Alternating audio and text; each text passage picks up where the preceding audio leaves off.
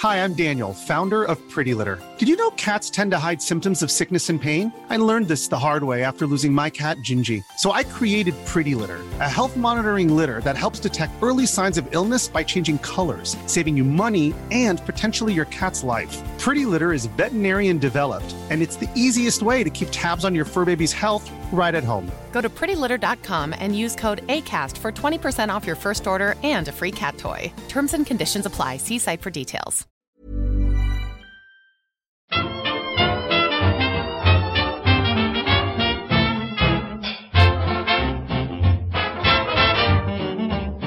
Muy buenas, amigas y amigos. Bienvenidas, bienvenidos una semana más al podcast Reload, programa sobre videojuegos que hacemos desde anightgames.com.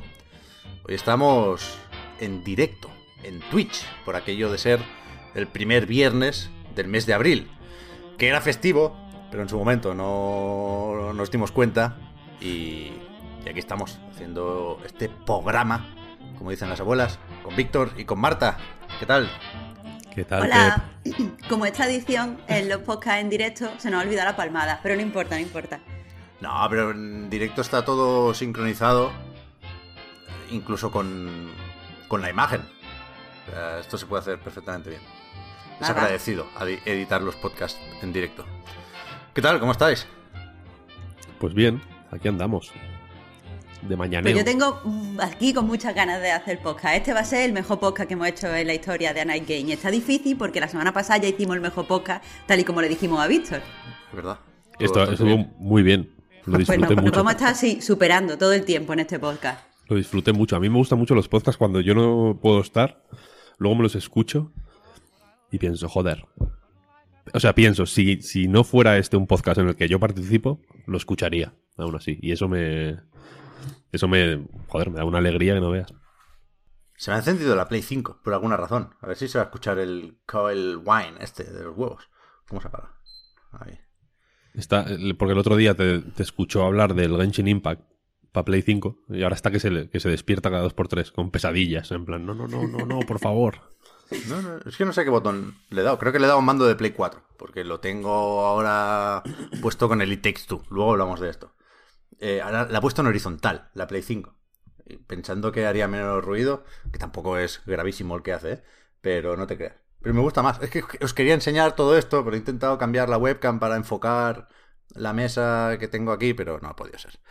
En fin, antes de ponernos a comentar la actualidad del videojuego y valorar, en la medida de lo posible, los lanzamientos más recientes, eh, permitidme un poco de bajona a traición, si queréis, porque es obligado tener un recuerdo para nuestro amigo Omar Álvarez, que falleció el fin de semana pasado, poco después de grabar el último podcast Reload, por eso parece que, que pudiéramos haberlo comentado la semana pasada, pero no. Omar eh, estuvo en algún programa, en algún podcast reload, lo conocíamos de antes, desde hace muchos años, desde antes que fuera Relaciones Públicas de Nintendo. Y supongo que suena muy tópico, supongo que no queda otra cosa cuando toca despedirse de gente así, pero Omar era como lo veíais en esos podcasts, era una persona tremendamente agradable por su forma de hablar, por su forma de ser y por su forma de estar, era una persona extremadamente elegante en varios sentidos. Y yo lo recordaré siempre como alguien que atraía cosas buenas, ¿no? Que era como un imán de situaciones y de reflexiones y de gente y de proyectos interesantes. Y por eso creo que, bueno, coincidir o quedar con Omar era garantía de pasar un buen rato.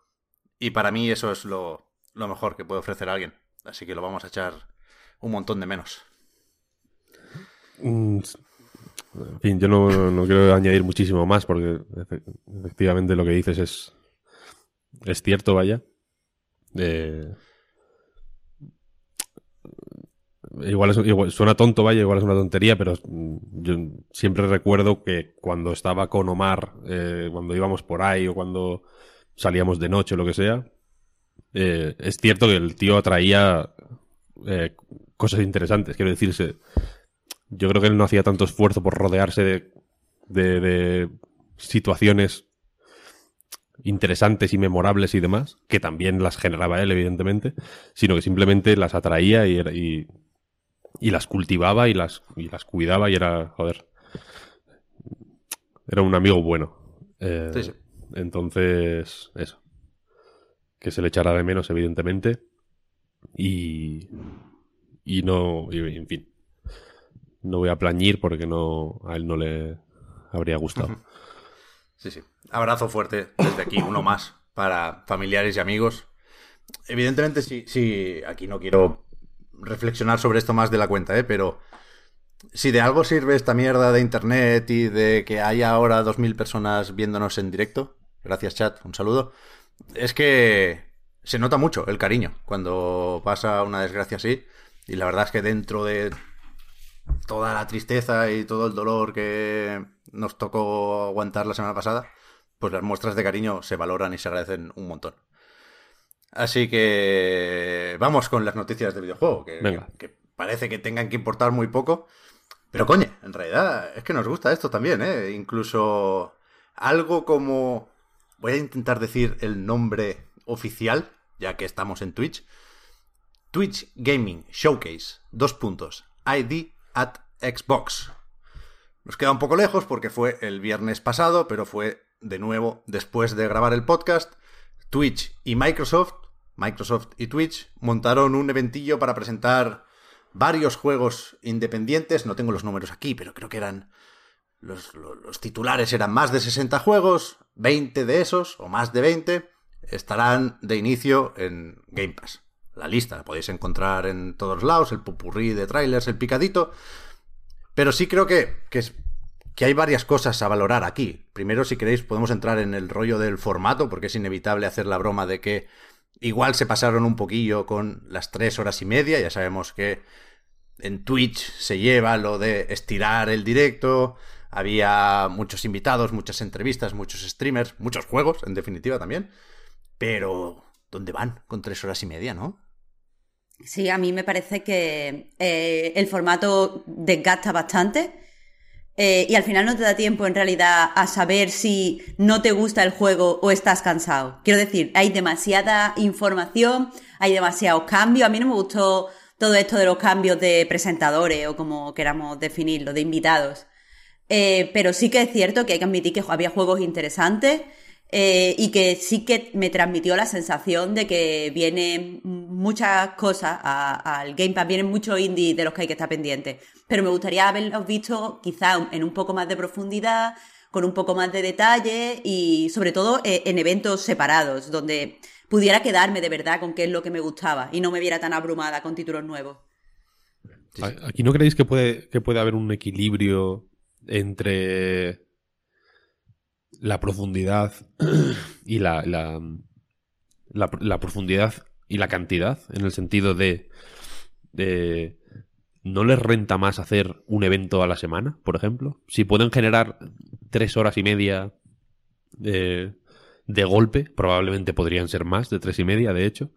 Eh, no, ¿No les renta más tener un, un ID at Xbox eh, weekly, por ejemplo, ¿no? Y, y presentar cinco y entrevistar a los, a los desarrolladores, por ejemplo, ¿no? Es un, es un, es un tipo de contenido que, bueno, que supongo que eso también yo qué sé, que, no- igual no es su papel, quiero decir, ¿no? O su o su su responsabilidad, pero a nivel editorial como bueno, Netflix tiene programas, ¿no? En realidad, no, no, no- igual no los promociona muy como Netflix, pero Netflix tiene un contenido editorial, joder, tampoco exhaustivo, pero, pero lo tiene.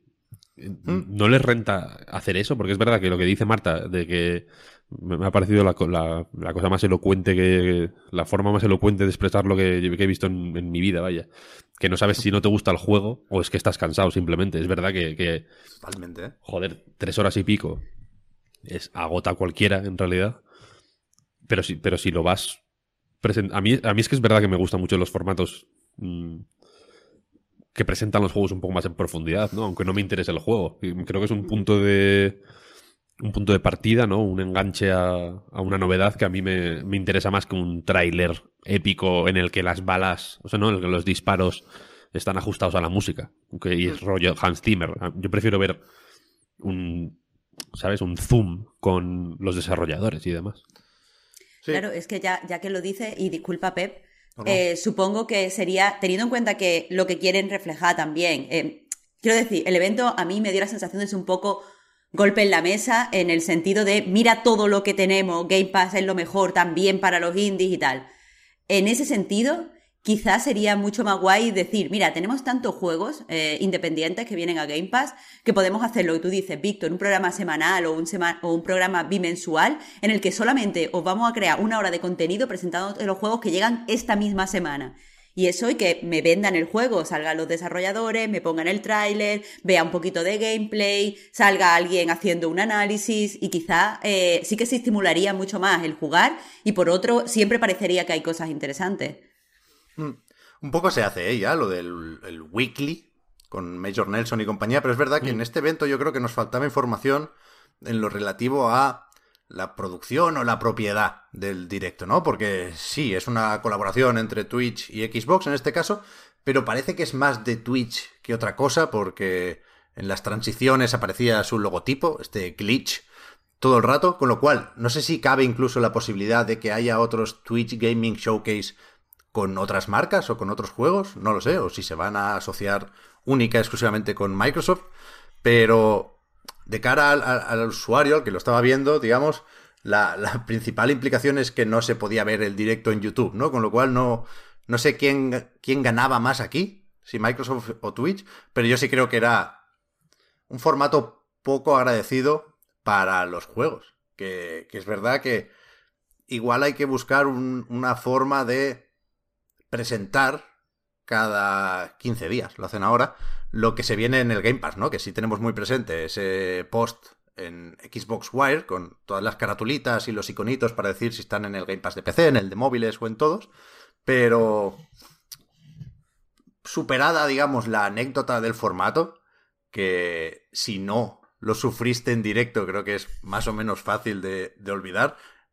Tampoco quiero anotarme aquí un tanto, pero avisamos de que igual no era muy buena idea verlo en directo, por eso no, pusimos noticia en Anaet y lo comentamos a posteriori. Pero más allá de eso, el titular, Marta, yo creo que es lo que decías, ¿no? Que el Game Pass es apabullante. Yo creo que incluso por debajo de esa primera capa, que es la más sonada y la más mediática, ¿no? Que son los juegos de Xbox Game Studios de lanzamiento y ahora los de Bethesda y ahora le metemos el EA Play. El, triple A es lo que mueve suscripciones, sin duda, ¿no? Pero yo creo que ya era así desde hace un tiempo, más o menos. Pero después de este directo creo que queda muy claro que el Game Pass merece la pena solo por los indies. Pero, o sea, es cierto que quien se hubiera relajado con respecto al Game Pass lo ha descubierto ahora, pero llevan unos años además apostando por ciertas formas, o sea, no solo ciertos mm, indies concretos, sino por, apoyar la producción y por lanzarlo eh, y, apoyarlo como juego como servicio. Se me ocurre el caso de Oblet, que sé que está pasando muy desapercibido, pero es un juego bastante interesante. Y, fue Microsoft para el Game Pass quien lo rescató, quien lo ha estado apoyando porque salió con muy poquito contenido. Sé que en muchas plataformas precisamente por eso pasó desapercibido. Y aquí está recibiendo un apoyo y cada dos por tres te destacan el contenido nuevo me, gusta este tipo de apoyo al juego independiente porque creo que es lo que necesita, especialmente cuando viene de estudios que son muy pequeños o que han tenido ciertas dificultades. Mm. Y que lo, comentábamos, creo, Marta, hace un par de programas, cuando Yoshida nos lanzó unos cuantos PlayStation Indies, que se reciben o se encajan distintos y sabes que los vas a tener en un servicio de suscripción, en el caso de Microsoft, evidentemente el Game Pass, que si piensas, hostia, esto no sé si me va a costar 15, 20 pavos, no sé si me voy a animar a probarlo, creo que el, que el interés de base es distinto, ¿no? Y, creo que se nota en un evento así. Si no fuera por el Game Pass, este Game Pass no lo habría visto, o sea, este Game Pass, este evento no lo habría visto la mitad de la gente que lo vio. Y, y creo que eso es importante, reflexión tonta y final, por, por el hardware, incluso. Me explico el Game Pass tiene sobre todo sentido si tienes una Xbox o si tienes un PC potente, por supuesto. Pero el hecho de que eh, los indies ocupen más espacio en el Game Pass también hace que más ordenadores, por ejemplo, el típico portátil que hace unos años era muy bueno y ahora se ha quedado apañado, que no te mueve un Cyberpunk, pero sí te mueve el indie más pintón, es ahora una plataforma a la que le puedes meter un Game Pass, ¿no? Y hay muchos portátiles así por, por el mundo, ¿no? En circulación. Yo, yo, tengo un par a mi alcance.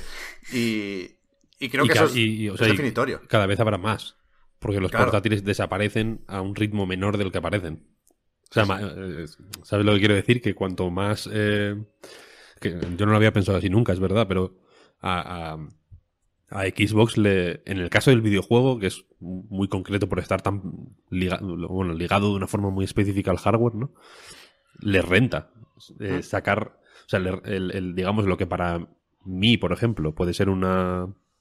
Eh, pues un plus mm, de interés porque bueno porque a mí me interesan los juegos pues más experimentales más pequeñitos como lo quieras decir para ellos es una decisión de negocio en realidad ¿no? o sea, o, esa doble vertiente que joder que no me parece tontería o sea me encanta tu reflexión Pep nunca la había pensado pero creo que también se relaciona mucho con esto de que estamos hablando, bueno, que hablamos tú y yo en el Recarga Activa, que es el programa que tenemos de actualidad diaria en Patreon, por ahora, eh, con, esta reflexión de que cuanto más juegos independientes tengas, o digo independientes por el carácter experimental que mencionaba Víctor, pero cuanto, cuanto más juegos de este estilo tengas a tu disposición gratuitos, más posibilidades hay de que alguno te pique si no te mm. interesa, más posibilidades hay de que lo pruebes, más posibilidades hay de que te interese al final el la, vertiente más experimental de la industria y a fin de cuentas estamos todos ampliando paladares. Cuanto más juegos pruebas, más juegos vas a descubrir que te gustas, a lo, que te gustan. A lo mejor no sabes que los juegos de narrativa experimental te interesan hasta que no juegas a uno.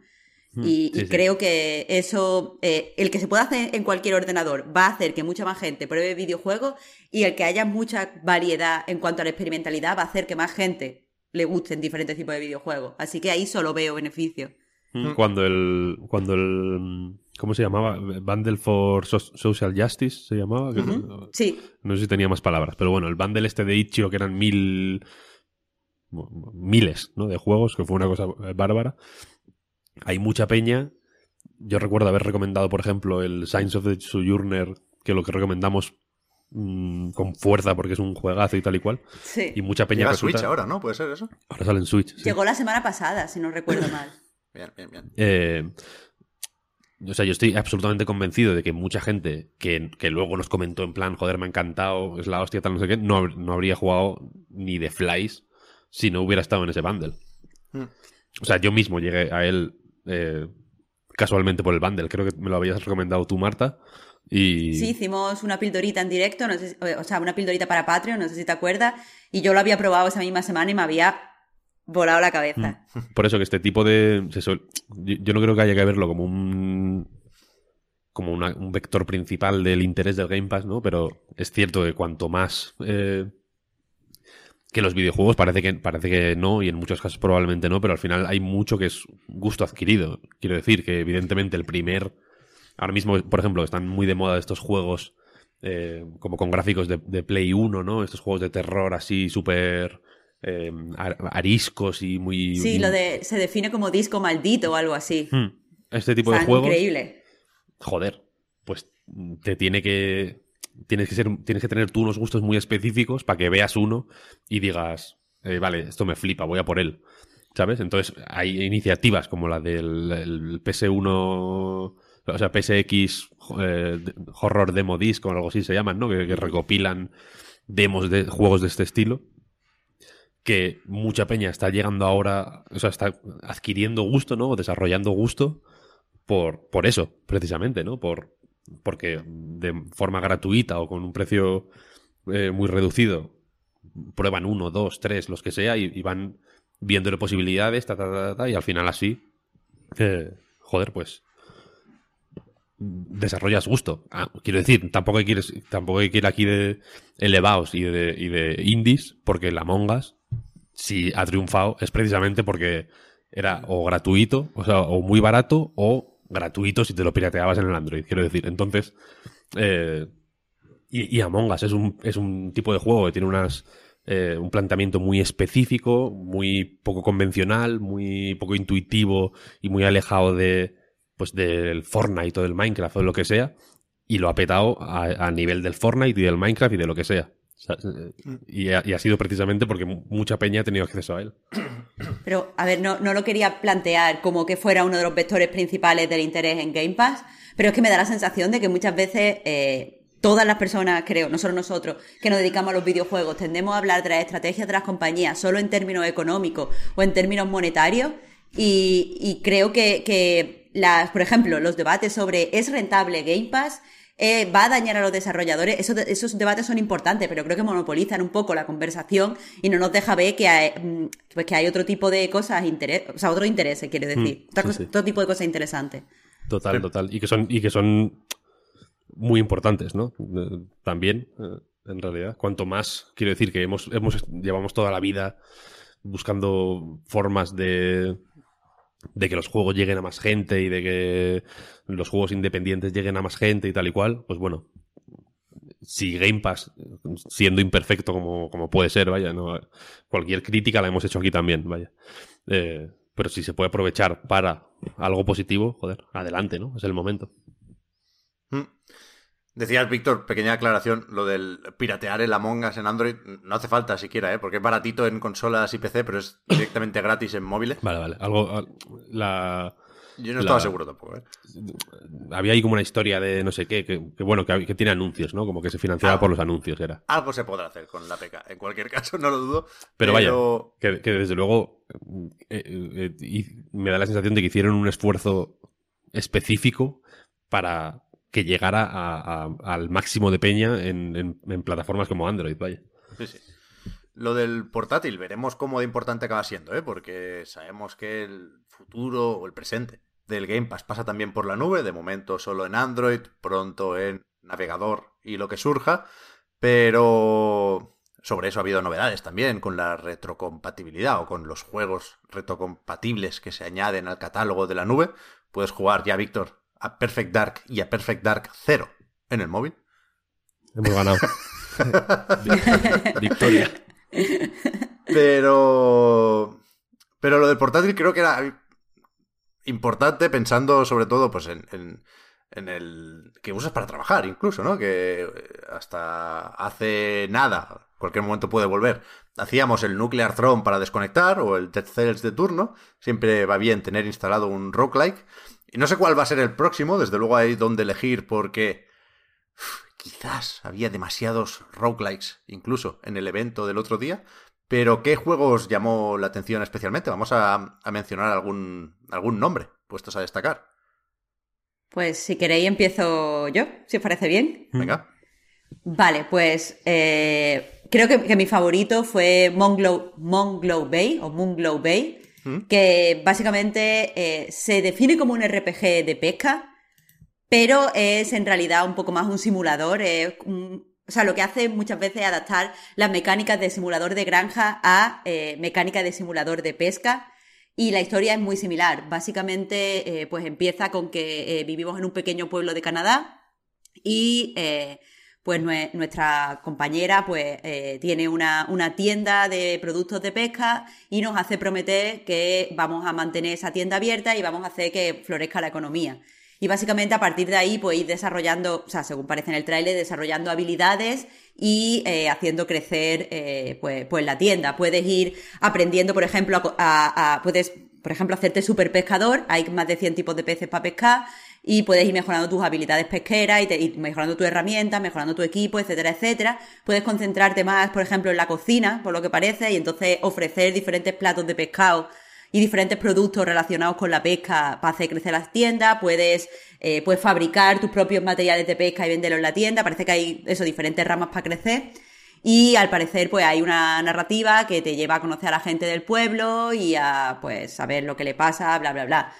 Eh, a mí me interesaba, tenía el juego eh, pues más o menos mm, identificado porque es de un nuevo estudio que ha hecho el artista eh, Luna Nascimento, que es la, la artista principal de Wargrove.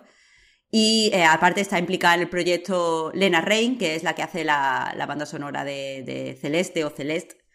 Y como que ya me parecía interesante, pero al verlo, la verdad es que me gustó mucho, me gustan los juegos coloridos, y este juego lo, lo es. Y, y, no sé, me da la sensación de que es de estos juegos donde puedo entrar en una rutina, que eso siempre me gusta en los juegos, donde puedo jugar más o menos a mi ritmo, donde hay muchas cositas para descubrir, y básicamente, y en resumen, que es mi mierda y me gustó mucho. My kind of shit. Totalmente. Yo no lo seguí, la verdad es que no, ni lo vi en su día ni lo he visto el evento este, en realidad. he visto cachitos y he seguido resúmenes y tal. Este guide de Marta es el, yo creo, el que más me llamó la atención de los que he podido ver. Pero hay otro que creo que salió aquí también, que lo eh, publica eh, Deck 13, creo, que se llama Loot River. Ajá. Que es como como que el juego se o sea, como que el terreno se mueve rollo piezas de Tetris y que al final parece un mm. eh, otro roguelike. Lo siento, pero a mí me siguen eh, me siguen gustando. Yo creo que ese es el, el, de pesca primero y este es, son los que más eh, me gustaron. Están diciendo en el chat que, que lo odias. Eh, odiar es una palabra muy fea, pero dije, dije cosas no muy bonitas hace poco de este juego. No sé, es que me parece el ejemplo más evidente de otro roguelike. Y que han intentado inventar alguna cosa para diferenciarse y, y lo veo medio forzado. Lo de moverme ahí, lo que me faltaba ya. meterle Tetris al suelo de un roguelike. Que además el tráiler me parecía un poco falso porque pegaba muy lento. No lo sé. Había cosas que me gustaban, ¿eh? Pero tiene, tiene movidas, rollo, eh, como de el líquido programado, ¿no? Como que se mueve tal, que es cosas de... Eso me, gusta porque es como de, de, informático de los 90. Sí, sí, Un poco de, pantalla de, crack. Eso pueden ser voxeles fácilmente, ¿no? Me gustó, me gustó. no sé, lo de Deck 13, Víctor, ¿dónde lo has visto? A mí me sale aquí que lo edita Superhot Presents. Ah, hostia, eso, eso. Super, sí, que era el. Vale, vale. Me confundí, me confundí. Que, el, que lo estuvieron anticipando unos días antes en el, en el Twitter. De, que tiene, un Twitter eh, eh, concreto de Superhot Presents, que es la distribuidora de. Creo que se llama Superhot Team, ¿no? En realidad, los de Superhot. No hay no hay pues fallo. Se mucho con esto de los nombres. Sí, sí. Es como, como ponerle a la SL las dos primeras letras de, ¿no? de, los fundadores. Em, y, y, todo el mundo estaba en plan pensando que iba a ser Superhot 2 o Superhot VR2 o tal y cual.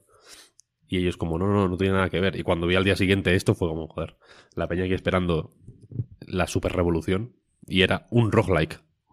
Again. Madre de Dios. Aún así, algo tendrá, porque los anteriores juegos que han editado en Superhot, por ejemplo, el de Fraud Detective, hmm.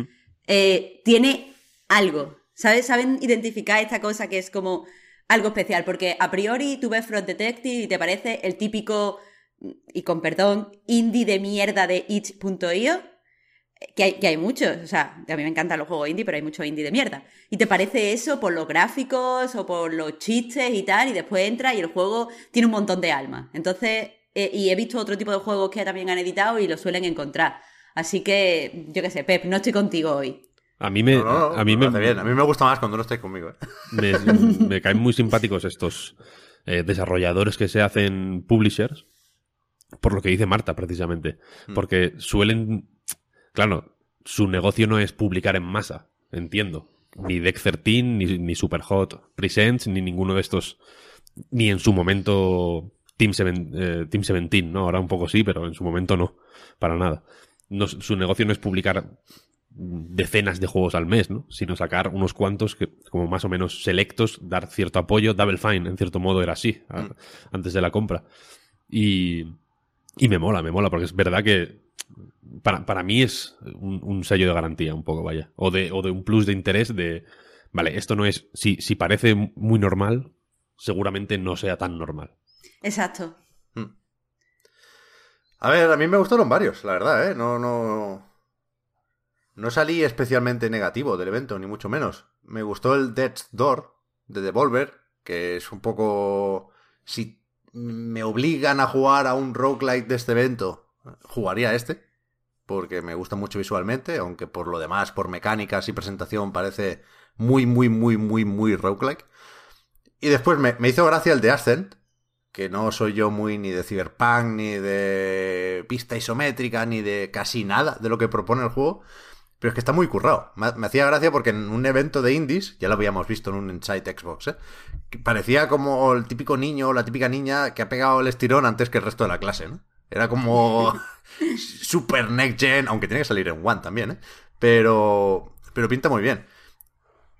Eh, y, perdón Marta, el que más me gustó fue el Astri Ascending, este, que tiene por ahí gente que había trabajado en Final Fantasy, que es un RPG por turnos en dos dimensiones, que recuerda un poco a Dragon's Crown, el estilo este hiper estilizado, ya veremos si demasiado, de Vanillaware, recuerda un poco al Child of Light de Ubisoft, de cuando se hacían cosas con el UbiArt, y yo pensé que, que la gente reaccionaría unánimemente a tope, o sea, que, iba a gustar mucho a la gente, vaya, y no, hay, hay una disparidad de opiniones que no me esperaba aquí. Ya, es que no, no fue la mejor forma de enseñarlo, yo qué sé. Yo lo que iba a decir antes, y perdona si, si es cambio de tema, pero que creo que lo bajona del evento fue que pusieron el 12 Minif, ah, que todos le teníamos muchas ganas, ya sabíamos que salía, porque salían las fotos del evento, eh, y simplemente dijeron pronto. Sí, sí. vale, pronto. No, no vimos nada nuevo, porque tampoco yo no quiero ver nada más del 12 Minutes. Todo lo que venga a partir de aquí ya en, la partida de cada uno. Pero aparte, no se puede enseñar nada nuevo, quiero decir, es un bucle temporal y la perspectiva es muy forzada, así que... pequeño, pequeña nota, porque siempre está bien recordar este juego. Eh, ponían en el chat antes que, el, que Super Hot precisamente son los que van a sacar el Knuckle Sandwich. ¿En serio? Sí, es cierto. El puto Knuckle Sandwich, que puede ser el mejor juego del año en el que salga. Sea la cuando sigue, ¿no? Buah. Buenísimo. No sé si está la demo todavía de Knuckle Sandwich por ahí, pero si está y estáis escuchando esto y os, y os preguntáis qué es Knuckle Sandwich, jugadla, simplemente. ¿Y qué más? Salió lo del Nobody Saves the World, que también caen muy bien los del Guacamele. A mí me... no me ha hecho clic todavía con este primer tráiler, su nuevo roguelike, evidentemente. Pero... Pero vaya, se va a probar, ¿eh? Creo que es de los que caen en el Game Pass. Perdón por no tener ahora en mente todas las fichas técnicas para poder decir si están en el Game Pass y además de Xbox también en Steam o en Switch o en PlayStation. Algunos sí, algunos no. Hay un poco de todo aquí. Pero, pero bien, bien, que si te ponías, al final, esto es lo de siempre, después de cada PC Gaming Show, por ir al peor de los ejemplos. Tú al final te tienes que hacer una listita con los juegos que quieres jugar al final de, de cada evento, ¿no? Y al final de este te quedaba una lista más o menos apañada. Estuvo bien. Yo creo que hasta aquí el bloque Microsoft, ¿no? Porque se ha mencionado lo de la nube. Luego hablaremos de Outriders, que también es de refilón una noticia de Xbox y de Game Pass, que ya habíamos dado en su momento. Así que elige tu propia aventura. ¿Vamos con Nintendo o con Sony? Que tenemos de todo hoy. Eh, lo que prefiráis. Son malas, son, malas noticias en todos casos, así que no. Un poco sí, ¿eh? Hacemos encuesta para, para este tipo de cosas. Vamos, se, se obsesionan con lo de Twitch. Vamos con Nintendo, va, que me parece más ligero, aunque no menos grave, porque mientras debatíamos, y hoy tenemos ya la confirmación, ¿eh? sobre el posible cierre de las tiendas de Play 3 y no sé cuál, teníamos el, siguiente nivel, muy cerca, ¿no? Que es lo de vender los juegos por tiempo limitado, muy, muy limitado. Quiero decir, con una fecha de caducidad que no tiene nada que ver con eh, la propia plataforma, porque 31 de marzo acabó el año fiscal, acabó también el aniversario, el 35 aniversario de Mario. Eh, deja de estar a la venta en la eShop, ya no debería estar, vaya, ese Super Mario 3D All Stars deja de funcionar aquella especie de Tetris 99 que quisieron hacer con Mario. No sé si se, se reuniría la gente para, para despedirse, como cuando echaban un MMO. Y al final ha pasado lo que todos suponíamos, ¿no? Que Nintendo la lió, Nintendo tensó la cuerda y en general picamos, o en general se volvió a salir con la suya, ¿no? Porque se dispararon las ventas del juego, tanto en la eShop como en formato físico durante la última semana. Y quizás esta estrategia llega para quedarse hasta cierto punto. No se puede hacer con cada aniversario porque no todo el mundo es Mario, ¿no? Pero es preocupante esto, ¿eh? Es preocupante y es estúpido, sobre todo. O sea, es la, quiero decir, la preocupante. Habrá quien diga, bueno, las cifras les han salido, les ha salido bien, ¿no? Si, si pasamos por el aro, bla, bla, bla, bla, bla, bla. Pero es que es estúpido, es estúpido. Eh, que, que haya con, juegos físicos, por ejemplo, vamos a poner el ejemplo del Game Watch, ¿no? El, Game Watch de, Super Mario, una edición limitada que sacaron, que era básicamente un reloj de mesita de noche, ¿no? Al final, porque tenía un jueguecito, pero la gracia era que marcaba la hora, bla, bla, bla. Eh, y, dijeron que dejaría de estar a la venta aproximadamente el 31 de marzo. Entiendo que anticipando que podían agotarse antes o después o lo que sea. Siguen a la venta ahora mismo, hasta donde yo sé, vaya. Eh, el tema, perdona Víctor, creo que se, se en caso de falta de stock ya no se fabricarán más. Quiero decir, el 31 desde luego se dejan de fabricar estas cosas. Claro, yo lo que quiero decir es que si de pronto dicen, vale, eh, Mario 3D All Stars, es una edición limitada, entre todas las comillas que quieras, ¿no? A 15 millones de copias. No sé cuántas ha vendido el Mario 3D All Stars, pero una pila, ¿no? 10, ¿Mm? igual, no, sé cuántos millones ha vendido, una barbaridad. vamos a ver. Eh, que, hagan un número limitado de copias físicas, que eso sí que es un objeto, digamos, que ocupa un espacio en el mundo y que, y que, y que hay que ir haciendo a medida que se, que se acaban, etcétera, etcétera. Pero retirar un juego de la eShop es, eh, es una estupidez. En el caso de Mario 3D World es una súper estupidez. Eh, porque son tres juegos aparte súper populares y que tienen un interés, yo creo, aparte, eh, pues que, puede hacer buenas sinergias con Odyssey, por ejemplo, llegado el momento, si se presentan de alguna manera, que puede hacer buenas sinergias con, eh, los, con los juegos de, las, de estas consolas virtuales, digamos, de, de, de, NES y de Super Nintendo, ¿no? Si quieres de pronto, de nuevo no es algo de Nintendo esté muy interesada, pero si quieres hacer algo, algún tipo de contenido medio editorial presentando la historia de, yo qué sé, de Luigi, por ejemplo, eh, puedes poner las, las, distintas apariciones de Luigi en todos los juegos, incluido estos, y enlazar a la tienda y bla, bla, bla, ¿no? Hay una serie de acciones que se me ocurren que, que, que, que pueden pasar por ahí y que pasan por tener el puto juego en la tienda digital, ¿no? Que al final no tienes que fabricarlo, es infinito, entre comillas, se reproduce solo. Pero me parece más, más grave y más tonto el caso del Fire Emblem. Por ejemplo, yo entiendo que es un juego súper nicho, ¿no? Porque es el Fire Emblem de la NES, es un juego que no había estado traducido al inglés nunca y que salió el 4 de diciembre, me parece. hace, menos, vaya, que el, que el 3D All Stars. Salió en diciembre en Switch, traducido por primera vez al inglés y fue retirado antes de ayer también de la tienda, ¿no? Eh, esto esto es, es una estupidez absoluta. No tiene ningún tipo de sentido. Y creo que y, más allá de que sea una eh, estupidez o no, para mí lo más triste es que es una jugada de Nintendo un poco contra su propio legado en casa, por primera vez. Porque antes Nintendo siempre había ido eh, muy a saco contra, ya no contra páginas de ROMs y cosas así, que lo puedo entender, sino contra fangames, contra proyectos eh, no oficiales y, hechos en gran medida sin ánimo de lucro en realidad, ¿no?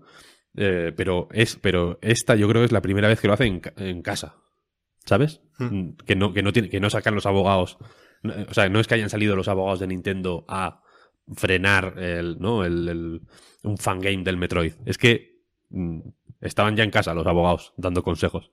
Y me parece jodido, ¿no? Porque eh, yo sé que la gente suele. Eh, suele decir mucho que con Nintendo la gente es más. Eh, más laxa, ¿no? Y como que le, pasamos más cosas y que. Eh, y que, en fin, que si esto lo hubiera hecho Sony o Microsoft, que nos habríamos tirado a la yugular como, como hienas eh, y, nos habría parecido lo, peor de lo peor. Que, puede que haya un punto de verdad, no digo que no, pero también creo que es cierto que el papel de Nintendo en la historia de los videojuegos, para cuando Sony y Microsoft lo, lo tengan, pues Nintendo lo tendrá más, lo tendrá 30 años más. ¿Sabes lo que quiero decir? Tienen, evidentemente tienen un legado y una eh, un estatus. Y un estatus y un historial, coño. Que, que es que, insisto, los, los tres Marios que, de, que, del 3D All Stars tienen el que, el que menos 10 años, más de 10 años, y, y, son juegos absolutamente vigentes, son como juegos de ayer, que los, los podían haber sacado en cualquier momento. Y, y, insisto que yo creo que a nivel creativo y a nivel eh, joder, pues de, de, pura historia del diseño de juegos, tienen una relevancia que, que ellos mismos se están encargando día a día de pisotear y de menospreciar, ¿no? Y, y, y, de nuevo lo decimos siempre, vaya, pero es un poco cansado eh, que el carro de la importancia histórica de Nintendo lo tenga que llevar la gente. Que yo lo sí, puedo sí. llevar más o menos, pero hay, pero hay millones y millones y millones y millones de personas que ya que ya no solo que compran muñecos y que llevan camisetas de Super Mario y que le compran a sus hijos zapatillas de, de Mario Kart, es mi caso, hablo por mí. Eh, o que hacen. O que Oddly hacen... specific. sí, bueno, pero que, que, existe esta situación, quiero decir. O que, o que hacen dibujos y fangames y tal y cual, sino, joder, desarrolladores de actual video games que mencionan una y otra vez y una y, otra vez y una y otra vez eh, F0, Zelda, Fire Emblem, Super Mario como sus referencias, porque son las referencias de la gente, ¿no? Digamos, al final es es, a, a lo que hemos jugado, pero ca casualmente, y esto no lo puede decir todo el mundo, también es B lo que nos ha influido y lo que lleva influyendo años y años y años y años y años. Sí, lo que te quieres decir al final es que lo hemos jugado directa o indirectamente. Porque lo hemos jugado Eso directamente es. de pequeño porque hemos crecido con una consola de Nintendo o lo hemos jugado indirectamente porque los juegos que nos han inspirado vienen de ahí. Eso es, eso es. Y, y vienen ya, ya. de una forma abierta, quiero decir, y, y explícita. Y si. Y, y, en ocasiones con, con, un puto guiño, ¿no? Quiero decir, en el. Te, puede ser una influencia más o menos indirecta, pero de pronto hay una trifuerza en una pared dibujada, ¿no? O un sí. champiñón, o, o, una moneda del Mario. Hostia, que quiero decir que, que que eh, yo entiendo que, que, pueden permitirse tirar por inercia si de pronto Nintendo deja de hacer absolutamente nada y no saca ningún juego y tal y cual, pues igual pueden aguantar cinco años, ¿sabes? Manteniéndose relevantes y en los tops de ventas. Sin, sin, quiero decir, que, que no haya nadie trabajando en las oficinas de Nintendo. Y eso se lo, y, yo reconozco que se lo han ganado hasta ahora. Pero es jodido, es jodido ver cómo se mean y se cagan en, en, todo eso, ¿sabes? Pero, pero siguiendo, Víctor, con lo que comentas del de legado, que es cierto que es súper importante y tal, pero, y por ampliar un poco la conversación a eh, qué feo está lo que han hecho, porque está feísimo, también es que nos han quitado, entre comillas, el poder celebrar bien el aniversario de Mario, porque con esta mierda de que es temporal, parece que han hecho algo especial por el aniversario, pero no han sacado una edición especial de verdad, no han, no han sacado algo realmente celebrativo. Simplemente han sacado eh, el, las mierdas estas y han dicho, bueno, pero es que es temporal. Es celebración porque lo vamos a quitar, pero eso no es celebración. ¿Sabes? No había una auténtica celebración alrededor del aniversario. Y eso sí, también sí. es un poco cargarse el legado, ¿eh? Hmm, eh o... es, es, es hacer mucho menos de lo que sabemos que pueden hacer por capacidades y por y por y por joder, con el material con el que trabajan y porque, y porque en otras ocasiones, con el 30 aniversario, por ejemplo, lo han, lo han hecho mejor, simplemente. Claro, pero y también porque que, no me gustan estos términos, pero también se lo deben un poco a la, a la, industria y se lo deben un poco a sus seguidores. Quiero decir, tú no haces la celebración solo para ti, lo haces también, o sea, sí, te estás echando flores, qué guay esto que hemos hecho, pero también lo hace porque gracias fans y seguidores que lleváis ahí tantos años y no he sentido que esta celebración tenga en cuenta a, a, las- a los seguidores de Nintendo y a los seguidores de Mario. Me ha parecido un me al final. Yo, yo de verdad, de verdad, que hasta el último momento estuve pensando, bueno, y ahora viene la sorpresa que es esta. Pero ¿dónde? No ha estado la sorpresa. Simplemente han- nos han hecho un feo. Está mal. Y, y insisto que la, que la situación era la que era, ¿no? Y 2020 ha sido el año que ha sido. Y, y que igual mm, esperar que sacaran el Mario Odyssey 2 mm, antes de ayer, igual era fliparse. Lo entiendo perfectamente. Pero se- que se podía haber hecho mucho más también. Y efectivamente es lo que dice Marta, ¿no? Y lo que dijo el tío Ben. Que un gran poder conlleva una gran responsabilidad. Y esto es una frase. Tú de que te rías antes, por cierto. No, que yo estoy con lo que dice Chihuahua, por ejemplo, que a mí lo de celebrar los 35 me parece flipado. Quiero decir, que está, está bien, hay que celebrar cada año o cada día, te diré. Pero lo gordo te lo guardas para los, para los 40. O sea, no, los 25 son otra cosa. Ahora está Pokémon en ello. Pero los 35, no sé, un recopilatorio y a correr. Déjalo, no lo quites, pero tampoco hagas aquí. Quiero quiero decir, han abierto también un parque de atracciones, eh, cuidado. Qué agua fiesta eres, ¿eh? No, pero es verdad que quiero decir que las ideas que te sirvan para ahora te van a servir para los 40 también, guárdatelos. Cuando sea Mario cuarentón, eso Hombre, sí que, yo, eso yo sí que va a ser tocho. Eso sí que yo tengo la esperanza de que para los 40 haya más cosas que celebrar, que no les valgan las mismas ideas de, de ahora. Con, con 35 eres joven todavía. Con 40 ya no. Con 40 Mario. De nuevo, Oddly específica. Oficial, oficialmente se convierte en un señor, Mario, a los 40. Entonces ya, ahí, ojo, ahí le vamos a dar al coco y yo, y yo creo que debería retirarse Mario ya y dar paso a, a un sucesor, pero bueno, eso ya son Esto, películas. Oddly específica. Yo creo que no hay que pensar en- así, Pep. ¿Sabes por qué? Porque vas a estar cinco años pensando en qué va a hacer Nintendo para los 40. Te va a sacar el, el Super Mario Bros. 3 en un cartucho de que va a costar 790 euros con un amiibo de... Yo qué sé, de, de la puta hoja que te convierte en el Tanuki y para casa. Y te vas a quedar con la puta cara. Y el día anterior va a cerrar 40 webs de ROMs, 40 de fangames y, y, y, le- y le va a cerrar la cuenta a 200 personas de DeviantArt, ¿sabes? Por, por hacer dibujos de, de, de, de- de Mario en pelotas con la polla erecta. No, Y aquí paz y después ya. gloria.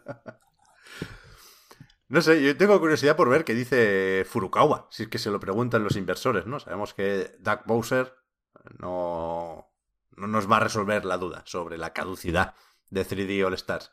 Pero, ¿qué es eso, eh? Que se cierra año fiscal, ahora hay que hacer números y en, yo creo que tres semanitas, un mes, toca refrescar cifras de ventas, de Switch, también de 3D All Stars, yo creo que les van a decir. Y, y a ver si se lo preguntan, vaya, a, Nintendo, que qué conclusiones sacan de esta, esta práctica o esta guarrada, por qué no decirlo así. Mira, objetivo. Si llegamos a 250.000 suscriptores. Es mucho, ¿eh? O sea, yo sé que, creo que tenemos 100 o algo así. Es- hay que, tiene que tiene que dar la cosa vueltas, ¿no? Nos Pero bueno, el pelo. no, no, no, no, no. Invertimos todo el dinero de, de los- de las suscripciones en acciones de Nintendo para estar en ese, en ese- en ese informe. Eso, eso, eso, So- cuidado, la, ¿eh? la voz del pueblo. Eso, cuidado. Yo creo que hay más de uno y más de dos en esas reuniones Ojo, ¿eh? que, que ha, ha planteado esta estrategia, vaya. Ahora menos, Bueno. pero antes yo me, o sea, yo me acuerdo antes que había gente enfadada. Sí, sí, sí. Como fans, quiero decir, ¿no? En plan, pero bueno, ¿qué, qué ha pasado aquí? ¿Cuándo me sacáis este juego, no? Como que era una cosa de...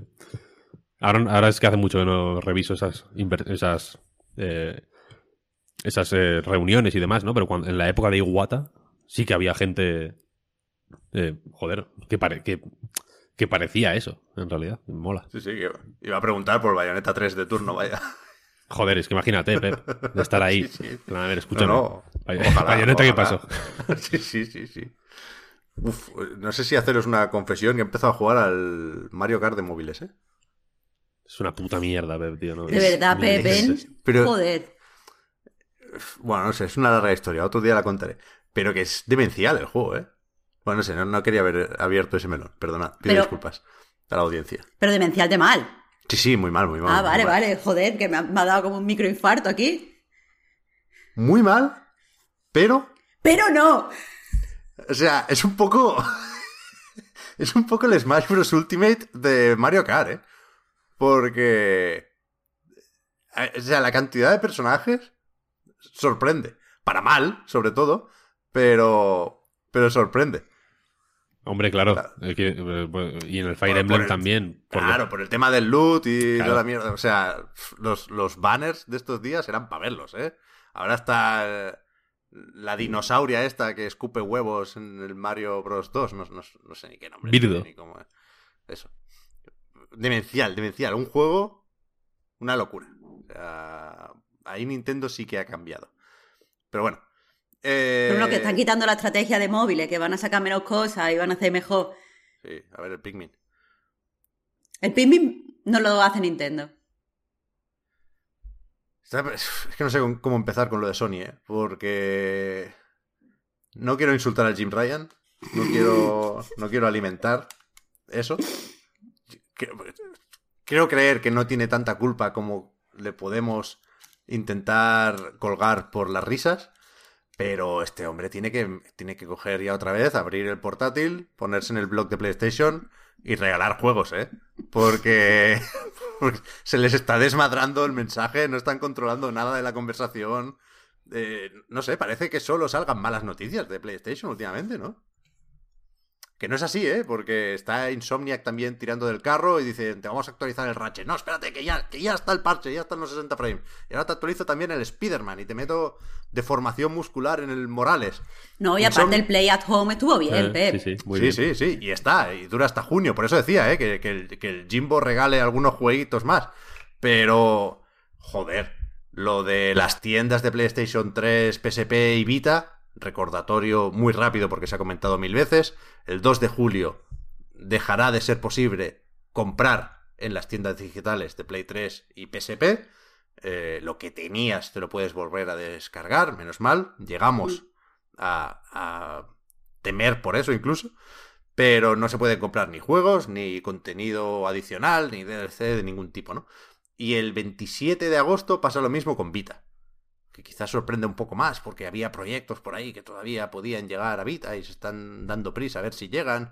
A lo mejor les funciona incluso, ¿eh? igual hay un efecto tipo 3D All Stars, pero, pero bueno, parece pronto para cerrar estas tiendas, sobre todo la de Vita.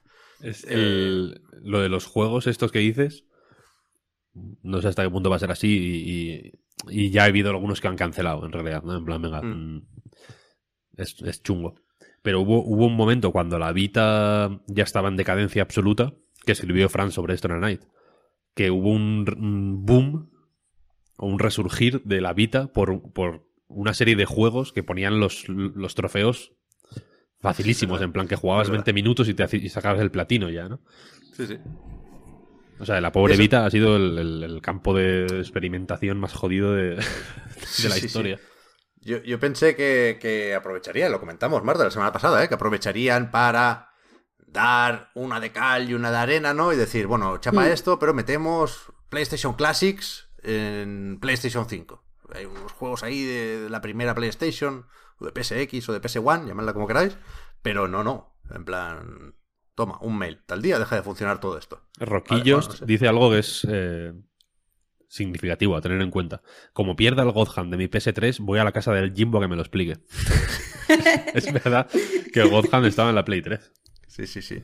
Eh, yo lo tengo físico, el. Pero aparte de esto, están los juegos del Plus. ¿eh? Est- Estoy exagerando un poco, ya nos conocéis.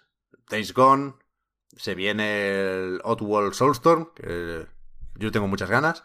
Y, y a finales de mes, a ver qué tal sale el Returnal, a ver si nos alegra un poquitín.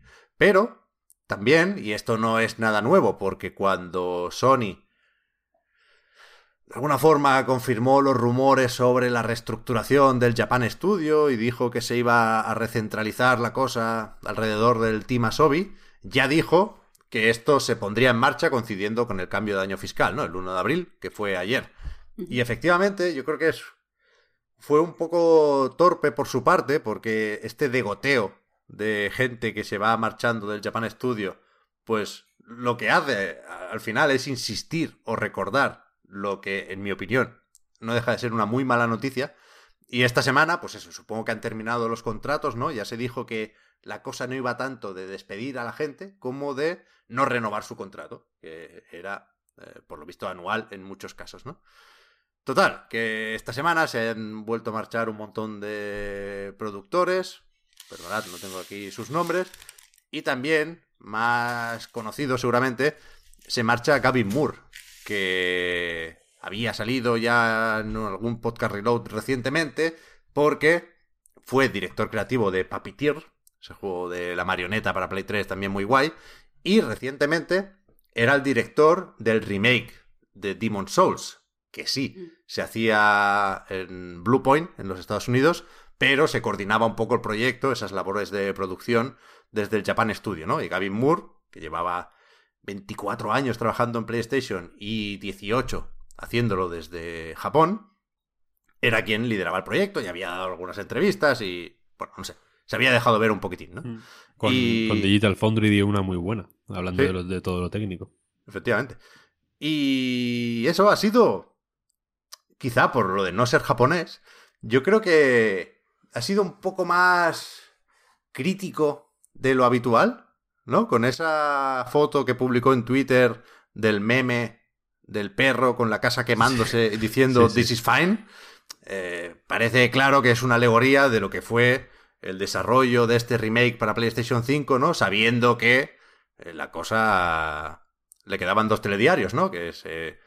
efectos prácticos yo creo que ya se puede decir que se cierra el Japan Studio Mm. porque la parte del desarrollo externo se separó y ayer veíamos en, la- en el papeleo este de Sony, en la documentación para inversores y demás, que Nicolás Dusset dejaba de ser director creativo o jefe o lo que narices fuera en el Japan Studio y lo era ya directamente en el Asobi Studio, ¿no? El Team Asobi se convierte, pasa de equipo a estudio y, y a lo mejor dejamos de ver ya el logo del Japan Studio. Es moderadamente serio esto. Pero bueno, lo de la casa en llamas es algo que no, no se suele ver, no se suele decir, ¿no? O sea, no, se no se suele dejar entrever incluso. Me sorprendió, me sorprendió. A mí también me sorprendió eh, moderadamente. Quiero decir, eh, no, me, no me gusta lo que está pasando con el Japan Studio. También me parece que es un poco, ya que hemos hablado del legado de Nintendo, esto es un poco un atentado también contra el legado de, de Sony, en cierta forma. Pero eh, yo creo que estaba claro que Sony está haciendo una estrategia por los juegos, no solo que le dan dinero, sino que le dan prestigio, porque recordemos que por mucho que, que nos pueda gustar el trabajo de Japan Studio, lo que último, en los últimos años ha estado dando prestigio a Sony es mm, God of War, es eh, el Horizon, es The Last of Us, y, duda. y es- me parece eh, natural, no solo, no solo desde el punto de vista económico, sino también desde el punto de vista eh, de, de esto, del prestigio y de la parte más artis- artística, perdón, me parece natural este, este cambio de, de registro. Otra cosa es que me dé pena, personalmente, pero sí que me parece lógico, lógico. Yo creo que hay una parte que la entendemos todos, ¿no? Mm. Y que es verdad Sí, sí. que el Japan Studio, pues, no ha encontrado el éxito que esperábamos todos, y me Mm. incluyo, porque creo que a todos nos gusta mucho el Japan Studio, Claro. pero que un The Last Guardian, pues, no salen los números, que con Gravity Rush seguramente tampoco, que del NAC que te voy a contar, ¿no?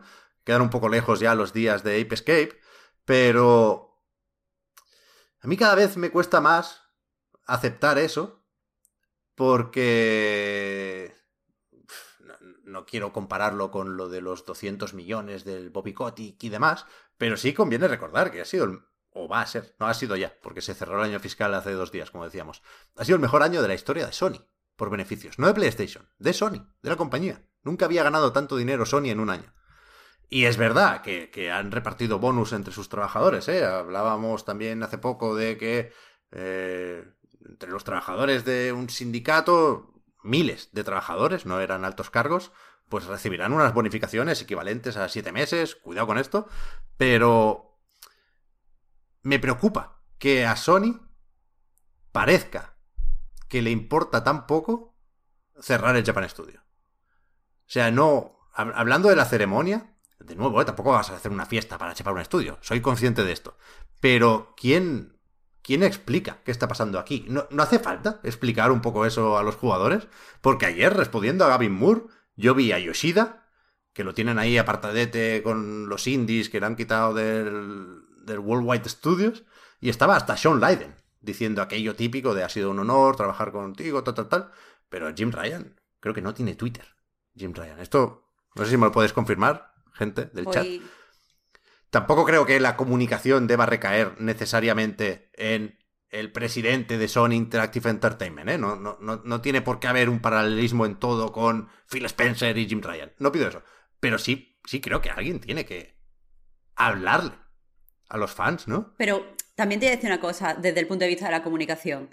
Eh, cuanto más, cuando vas a hacer algo que a priori va a tener un- una respuesta negativa, cuanto menos ceremonia le des, cuanto menos importante sea la persona que lo diga, cuanto menos eh, palabras, no sé cómo decirlo, menos fraseo grandilocuente utilices para hacerlo, menos se va a hablar, menos se va a recoger en, en los portales de noticias. Que imagínate que hubiera hablado Jim Ryan. Entonces, por un lado, tendría la noticia de eh, todos los que se van. Por otro lado, tendría el análisis del cierre del Japan Studio. Por otro lado, tenía Jim Ryan se despide de. Y es que yo creo que, que no quieren hacer ahora mismo mucho ruido porque ahora mismo tienen que moderar la estrategia de comunicación porque han sacado una consola de nueva generación y no tiene, creo, suficiente eh, título a la vista para apoyarla. Entonces no pueden estar todo el rato comunicando porque eso hace que la gente piense las cosas que no está jugando y las cosas que quedan por anunciar y ha hablado Jim Ryan, pero de esto no ha dicho nada. Entonces yo, en cierto mm, modo, entiendo que todo se esté haciendo mm, para, Pero- o sea, sin tanta comunicación. Pero no se está controlando demasiado poco el mensaje. Es decir,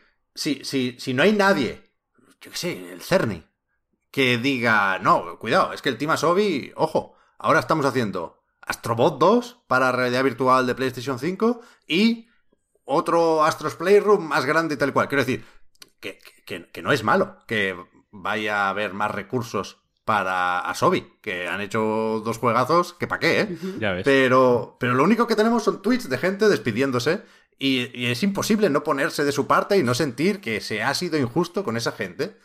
No sé hasta qué punto es así, pero al final es que los tweets de despedida son muy tristes y, y no hay más que eso. Y hay decenas de esos tweets. Es que es bastante loco lo que está pasando aquí, ¿eh? Y que- es el Japan Studio, joder. Sí, sí, sí, que- Y que joder, que ahí.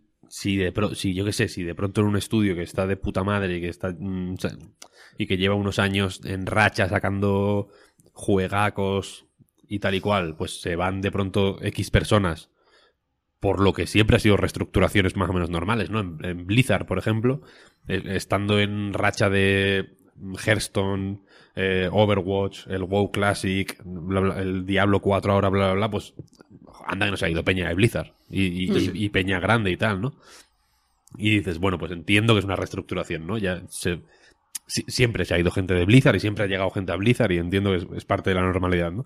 Pero ahora solo hay eh, malas malos recuerdos, ¿no? De este se pegó la hostia, este fue un, este fue un, un fracaso, eh, el Gravity Rush 2 eh, no salió como tenía que haber, que haber salido, el- lo último que han hecho ha sido una, una demo técnica eh, que yo todavía la considero de los mejores juegos de 2020, en realidad, pero bueno, es, una, es, es al final una demo del mando ¿no? de la Play 5 eh, y, y- y un remake. Y solo hay gente marchándose, marchándose, marchándose, marchándose. Bloomberg, que esto no, esto no es cosa menor, yo creo, ¿eh? Bloomberg eh, puso un poco el foco en esta situación cuando empezó a hablar del, del- de este cambio de foco, ¿no? De, de Oriente a Occidente, ¿no? Como que el, el mercado oriental, Sony se está preparando para, eh, para, pues, para irse, ¿no? Para, de- para dejar de darle la importancia que históricamente le ha dado, ¿no? Y Jim Ryan lo primero que dijo fue, no, no, no, no, no, esto no Claro. es así, esto no es así, ¿no? Y gente yéndose, gente yéndose, gente yéndose, hostia. Reestructuración, reestructuración. Hombre, es que eso es otro temita. La diversidad, eh, la, la diversidad en el sentido de variedad que va a perder Sony con el cierre, telita también. O sea, diversidad creativa. Lo que pasa es como que supongo que todos hacen ya estrategias a nivel mundial, pues no les va, no les va a Sí, doler. Pero también es un drama, también es un drama. Se la darán los indies y demás. Entiendo que Yoshida por ahí tiene que decir, pero que... Es que no, no puedes confiar en los indies para que te den diversidad en ese sentido. Diversidad de ideas. Pero Al, bueno. al final- al- al revés, de hecho. Quiero decir. eh, Es-.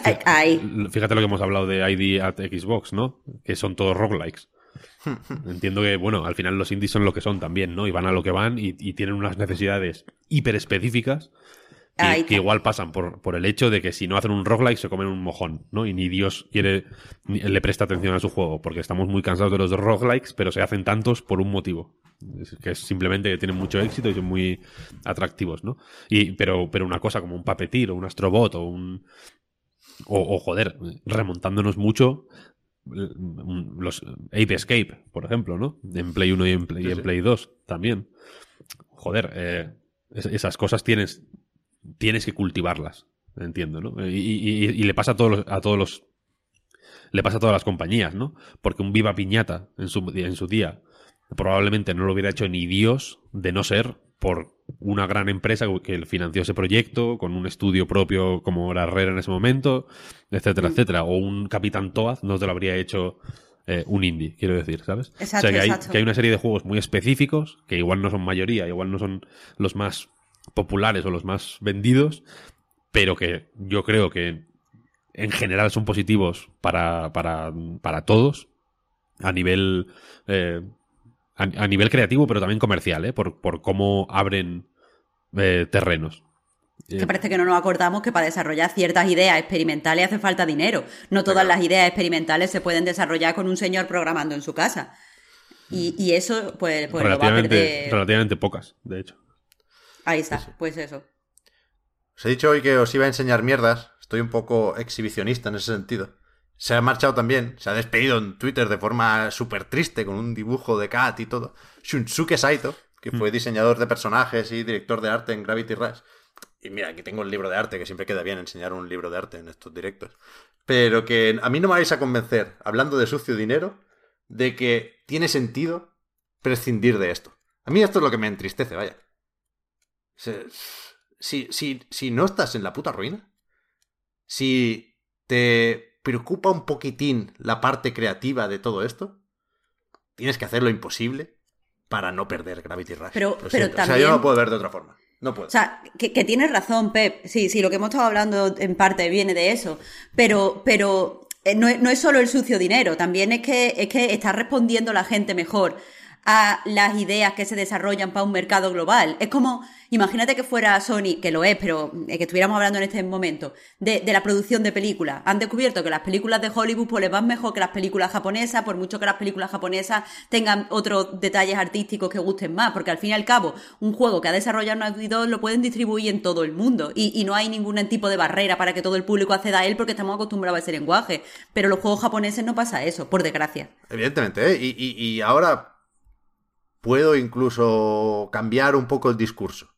Porque parece claro que quien se vaya a ir de aquí y vaya a montar algo por su parte, estaba Toyama con Bokeh Game Studios y ayer alguno de los productores anunció ya alguna cosita más. Seguramente, si no pasa nada muy raro, seguirán haciendo juegos para PlayStation, ¿no? Y a lo mejor hablan con Yoshida y a lo mejor son PlayStation Indies y a lo mejor no, no se nota tanto esa pérdida. Pero a mí también es que me incomoda un poco y nos viene hoy a huevo porque acabamos de hablar de lo que le perdonamos, entre muchas comillas, a Nintendo, ¿no? Y yo creo que, que, que- estamos cerca de que pase eso también con Sony. Quiero decir, en Astros Playroom, lo comentamos mucho en su momento, yo, yo fue lo que más comenté cuando estrené PlayStation 5, ¿no? De cómo creaba marca Astros Playroom. Y por lo tanto, un porcentaje alto de los guiños que están en Astros Playroom y que tanto le gusta, recordemos, a Jim Ryan, esos huevos de Pascua, ¿Su juego favorito? claro. Eh, gran parte de esa marca la crea Japan Studio. Gran parte de esos guiños salen directamente de Japan Studio, salen directamente de gente que esta semana se ha despedido en Twitter. ya ves Eh, entonces, aquí hay algo que no cuadra. Y porque hay algo que no cuadra, pues la, la- la cabeza nos empieza a funcionar y a mí me incomoda mucho que, primero, veamos como los malos de la película, A, God of War o The Last of Us, que me cago en la leche, vaya juegazos, y B, o Astrobot, eh, digo, eh, de- desde Japón, y B, no sé que hasta qué punto puede parecer, viendo la actualidad del podcast de hoy, ¿no? Que todos son buenas noticias en Microsoft, porque el Game Pass va fenomenal, y que todos son malas noticias en PlayStation, y yo creo que eso no, no define ni mucho menos la situación de ambas compañías, ¿eh? O de ambas plataformas, sin querer entrar en el pique y en la guerra de consolas, ni hostias en vinagre, yo creo que evidentemente conviene recordar lo extremadamente bien que le van las cosas a PlayStation, eh, lo, la inercia que tiene con la generación de PlayStation 4, con el arranque, cierto modo, de PlayStation 5 y con lo que se viene todavía, y lo incómodo y lo, lo, nintendero que decía es que no sé hasta qué punto deberíamos asumir que nos tenemos que rendir. Es decir, no me gusta nada esto del Japan Studio. Vale, ¿qué hago? Voy a renunciar a God of War Ragnarok. Voy a renunciar a lo próximo de Naughty Dog porque ya no está Fumito Ueda. Pues lo siento, pero evidentemente no. Evidentemente me pongo el traje nuevo del Morales y, y, voy loco por la puta secuela del Spider-Man y que monten ya un E3 y que lo anuncien de una vez. Quiero decir, como decía la porta, no estamos tan mal, ¿eh? En Sony, cuidado, cuidado con eso. Con, con lo de pintar las cosas muy negras en el mejor año, insisto, de la historia mm. de la compañía. Pero, pero es que me entristece lo que está pasando, lo que está pasando con el Japan Studio. Yo estoy de acuerdo, estoy de acuerdo en eso, ¿eh? quiero decir, Sony para mí sigue estando mejor que Microsoft. No sé si es una opinión impopular o lo que sea, pero bueno, que Sony sigue siendo el gran esquema de las cosas. sigue, estando, eso no es nada impopular, solo hay que ver lo que ha vendido PS5 y lo que ha vendido Serie X. Bueno, pero ahí están el stock y las mandangas. Pero como, como me, refiero a nivel mm, eh, estratégico, quiero decir, todo lo que ha hecho que Play 4 sea la consola más vendida de la generación anterior y de las más vendidas de la historia, sigue estando ahí. Por supuesto. No hay. No, ahí, ahí está todo guay, ¿no?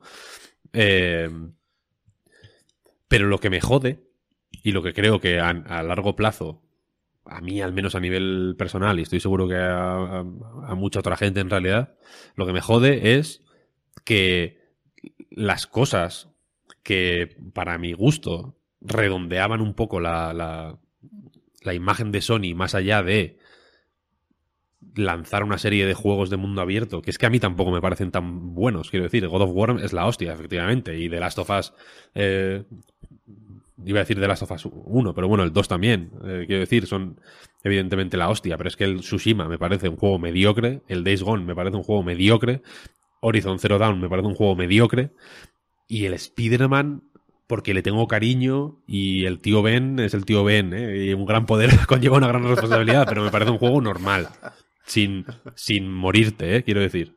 O sea, me parece un juego normal y el Morales... Viva, los juegos normales, ¿eh? Sí, ok, ok, pero que tampoco pintemos a... Eh, o sea, Spider-Man no es, no es perro grande, ¿sabes? Spider-Man para mí es perro chico. guay perro chico, viva los perros chicos. Pero, a ver, vamos a ponernos serios, ¿eh? Quiero decir, si alguien no ha jugado al Days Gone, que lo juegue ahora que lo están dando en el Plus. Y que me diga, y que, me diga que es un juego de, marcar paquete. habría que ver qué, paquete marcas también. No sé. Eh, quiero decir que, que me, que me, da pena, ¿no? Y, y, y todo lo que. Y, todo igual no, ¿no? Pero una parte importante de lo que no es esos juegos de mundo abierto Ubisofteros y que joder, que nos reímos de ellos cuando los hacen unos y, no, y, y, les lamemos los huevos cuando los hacen otros, vamos a ser un poco serios, todo lo que no es eso, ahora lo van a tener que hacer los indies, ¿no? Porque, las, porque los juegos experimentales con gráficos tipo PSX que salen ahora vienen de los juegos experimentales con gráficos tipo PSX que salían en PSX desarrollados por el Japan Studio. ¿Sabes lo que quiero decir? Entonces, joder, eh, para mí, quiero decir que, que igual ellos lo ven como perder lastre en Sony a nivel interno, o igual hay mucha gente que lo ve eh, así, ¿no? Como que están perdiendo un lastre porque esos juegos eh, ya no venden tanto, porque en Japón en los móviles no sé qué, no sé cuál. pero yo creo que están perdiendo, mm, joder, vitaminas y minerales. Víctor, tienes razón, pero por el camino nos, has conseguido un montón de enemigos en la portada de Twitch. Gracias. No, a ver, yo no busco, quiero decir, no busco enemigos, no, no, lo intento decir, No lo digo con afán confrontativo ni con ni para hacer de menos los gustos de nadie, ¿eh? quiero decir, yo juego mierdas como cocos constantemente y me parece bien, pero no podemos mm, hablar seriamente de que hay una sobredosis de juegos de mundo abierto como si fuera esto la plaga y, y señalar siempre a Ubisoft y no señalar a Sony, que ha hecho juegos de mundo abierto año tras año. Pim, pim, pim, pim. Empezó la generación con el NAC. Mm, que lo siento, Mark Cerny, sabes que te amo. Sé que estás viendo esto. Un beso desde aquí, pero es un mojón. Sí, y, y- y, joder, The Order. eh, insisto, el- eh, sin ir más lejos, es que el Days Gone es bastante desastrito. No nos vamos a, a poner ahora exquisitos, quiero decir, ¿no? No, no, es- que- que te estoy diciendo que todo lo que has dicho que tienes razón, especialmente lo del Horizon, que tú sabes que a mí no me gusta nada. Pero, pero, pero hemos abierto la caja de Pandora otra vez, Víctor. Bueno, me suda los cojones, hombre, ya que está. A ver. Iba a decir, ya está la parte de la actualidad, pero no. El Killzone Shadowfall, me cago en mi puta calavera negra. Bueno, ¿y el Bloodborne qué? ¿El Bloodborne te lo salta? No, no, no, los que son buenos no los digo. Ah, los, que son, vale. bu- los que son buenos me quito el sombrero. Los que son buenos me quito el sombrero. El Bloodborne es una obra maestra. De Japan Studio, por cierto. Hombre, claro. Ya. Bueno, de From Software también, ¿eh? Evidentemente. Pero... iba a pasar página ya y, no podemos. Porque ayer fue... Tenemos que hablar de un libro, Pepe, me cago en la mar. Ya, ya, ahora voy, ahora voy. Pero es que O esto... sea, me Víctor, encantaría que la gente viera la escaleta de cuándo íbamos a empezar a hablar del libro. Ya, ya. Pero es que esto es serio, Víctor. Estarás conmigo. Ayer fue el April Fool's Day. 1 de abril. Ah, lo de, Bay- lo de Bayonetta iba a decirlo. La- Las Ay, bromitas. Estamos otra vez con las bromitas. ¿Visteis lo de Kotaku que publicó lo del el retraso del Halo? Bastante gracioso. Yo me lo creí también. Sorry. Yo lo, es que lo vi la mañana siguiente y ya estaba muy, Sí, yo también. muy desmentido. Pero... ¿Qué hacemos con Platinum? Es que... Otra vez. Otra vez. Ayer otra vez con el Sol Cresta. Oye, que al final es verdad, que al final vamos a hacer un matamarcianos retro y la bromita del Platinum 4 va a salir algo de aquí. Y al bueno, publicaron un tráiler. Ayer lo que hicieron fue publicar un tráiler que acababa pocas cosas odio más que jugar con la fecha de lanzamiento al Ya final ves. de un tráiler. Y no decirlo, ¿eh? Al final. Claro, acababa con la mierda de mover los meses y mover los días. Y eso solo se puede hacer si acaba en ya disponible. O, ¿Sabes? Sí. o bueno, o se acaba, o se acaba con una fecha. Aunque sea dentro de seis meses, No, pero no, poner si fecha. Tienes, si tienes una fecha, la pones. Si vas a hacer numeritos de. Clink, clink, clink, clink, como de los números de la tragaperra, tiene que acabar en 1 del 4 del 2021. Ya te lo puedes descargar. Pero no. Qué O sea, esta ¿eh? mañana han confirmado en Twitter que no es una broma, que el juego va a salir de verdad y que es el primer juego de la serie Neo Arcade Classics o algo así. Mm, Con lo sí, cual, sí. antes de ver Bayonetta 3, nos vamos a tragar clásicos arcade by Platinum Games. Puede que más de uno. Y de momento, pues es- este parece que va a salir en PlayStation 4, Switch y Steam. Más pronto que tarde, entiendo. Pero. Que tampoco quiero ser muy negativo, pero. Si no es una broma. El juego se ve muy normal. O sea, un matamarcianos Sí, es- soso. A ver, hombre, a, ver, a mi nivel mecánico yo tengo esperanzas, evidentemente, pero... Y no te voy a decir que no me alegraron un poco, ¿eh? Ojo. Pero, pero, ¿conoces los Cresta estos? El Moon Cresta y demás. Sí, o sea, no, no es- o sea, los conozco de, de nombre, vaya, tampoco es que sea Vale, vale. particularmente fan. Tampoco conocía Ninja Kid, por ejemplo. Y cuando vi a, eh, a Camilla picado con Fran Friki, porque le había superado la puntuación en la Switch, me, me lo compré para meterme en el, en el ajo, quiero decir. Que al final, yo qué sé, el platinismo, el platinumismo, se lleva, se lleva dentro. Pero que, o sea, que haya pasado un año desde esa broma de, de mal gusto, a mi parecer. Y que sigan en, tan en la mierda es increíble. O sea, es, es francamente alucinante. Francamente alucinante. Podemos hablar del libro. Podemos hablar del libro. Voy a meter a gente en la llamada, si os parece. Tienes que hacer muchas cosas. Tengo que hacer muchas gestiones, muchas gestiones en un momento. Voy a colar. E- efectivamente ha salido el Fantasian, ¿eh? En- ahora, hace un momento. En Apple Arcade. No sé si han tirado un poco la toalla, Pero, pero, pero no está traducido, ¿eh? Está en inglés y en japonés. Solía estar todo bien localizado en Apple Arcade y ahora... Claro, eso es lo que te iba a decir. Es el primer juego que se publica en el Apple Arcade y que no está en castellano. Ya, lo probaremos. De verdad, ¿eh? Me está fallando Apple. Ahora que había recuperado el amor por el, por el Apple Arcade, mal. ¿Yo voy muy mal de frames o todos vamos muy mal de frames? Ahora, es que cuando manipulo el ordenador vamos muy mal de frames todos. Vale, vale, vale. Pero en principio... Eh, en principio... ¿Estoy en blanco y negro otra vez? Ahora estás en blanco y negro, sí. Ahora estás en blanco y negro, sí. Lo siento. Con, con lo bien que íbamos. Bien de Ahora- frames, pero blanco y negro. Vale, a ver, tomo, tomo las riendas. Venga, dale, dale. por un momento. Estamos ahora mismo con Antonio César Moreno. Hola, buenos días. Aquí está, aquí está. Hola. No se le ve porque si ya tengo que meter las cámaras aquí me, me, me pego un tiro, vaya. Hostia, cuántas cosas, ¿eh? Ya he agregado, algo. no sé si ya os aparece a vosotros también. Hola, Alberto. Hola. Hola, Alberto. Vale, pues eh, en- lo voy a presentar eh, muy brevemente y voy a dejar que hablen también Antonio y Alberto, que entiendo que es lo que más os puede interesar. El nuevo libro de la editorial A Night Games se titula La vida en juego, la realidad a través de lo lúdico y es un, eh, una recopilación de ensayos de, de un montón de, de personas. Luego leeré la lista entera, pero la, eh, pero en fin, hay eh, gente del ámbito académico, menos académico, que exploran la idea de qué tiene el videojuego de. o, qué herramientas puede tener el videojuego para expresar y, y reflejar y. eh, e influir en nuestra forma de ver eh, pues cosas de la vida cotidiana desde eh, las revueltas callejeras o la migración hasta el suicidio o, o, la, o la historia o la, o, la documentación histórica, incluso en uno de los artículos que es súper interesante. Eh, lo editan, lo coordinan el volumen Antonio César Moreno y Alberto Venegas. Hola Alberto, que no, creo que no te, no sé si te, se te ha escuchado ahora. Hola, Víctor, ¿qué tal?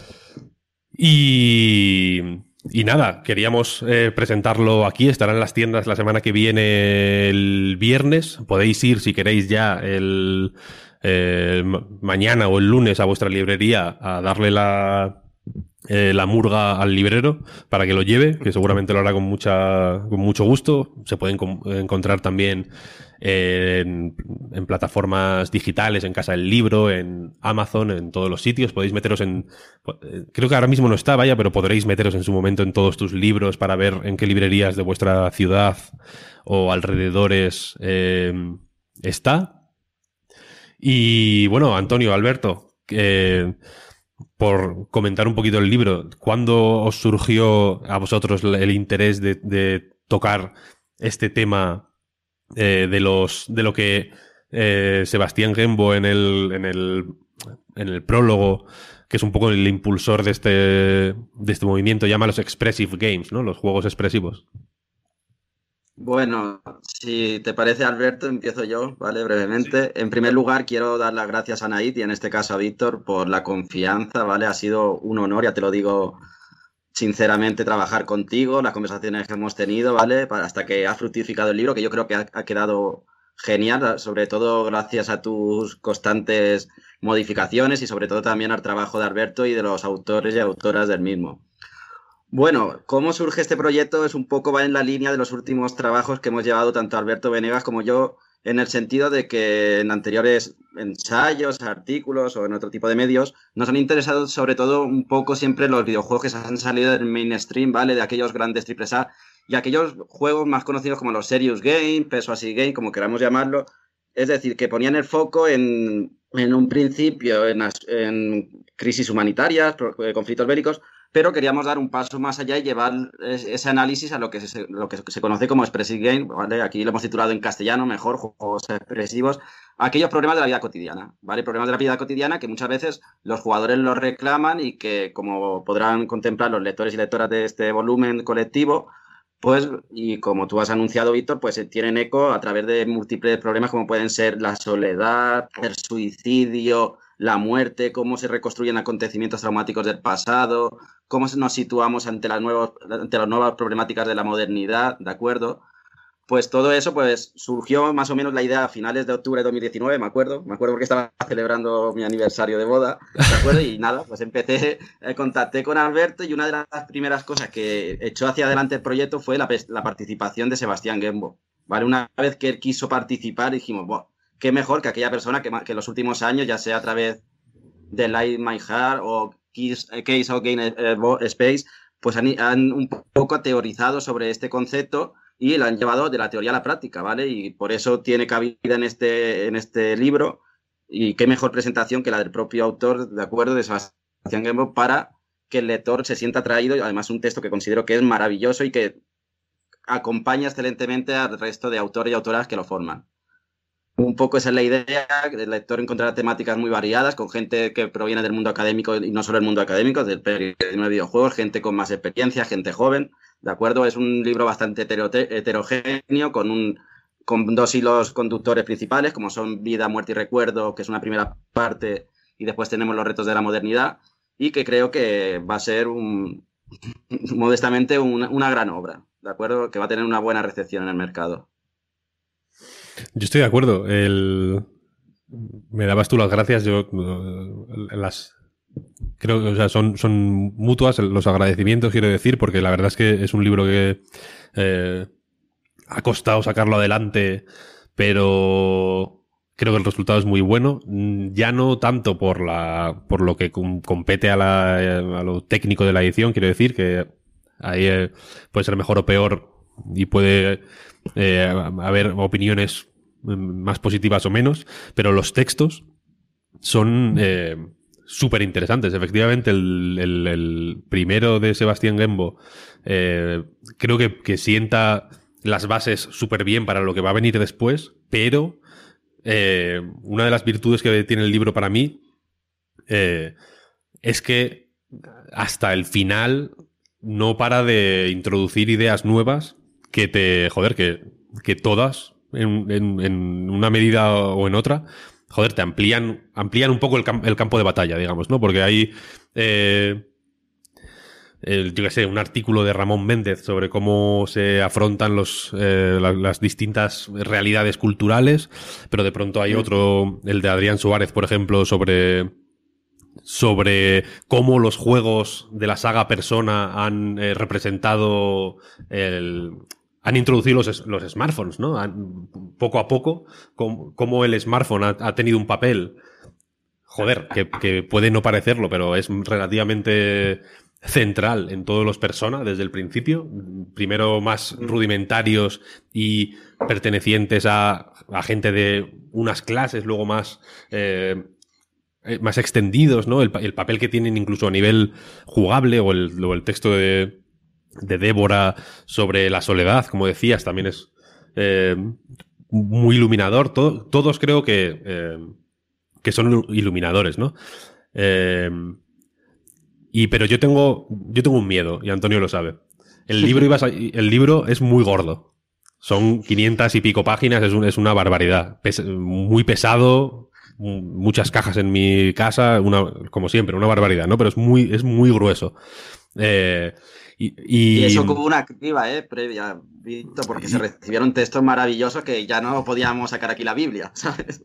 Y, eso previo, efectivamente, previo criba. La idea en cierto momento fue sacarlo en dos volúmenes. Esto es un poco, eh, ¿no? Entre, entre bambalinas lo que pasó. La idea era seccionarlo en dos, básicamente, y sacar dos libros de, de 200 y pico, 300 páginas.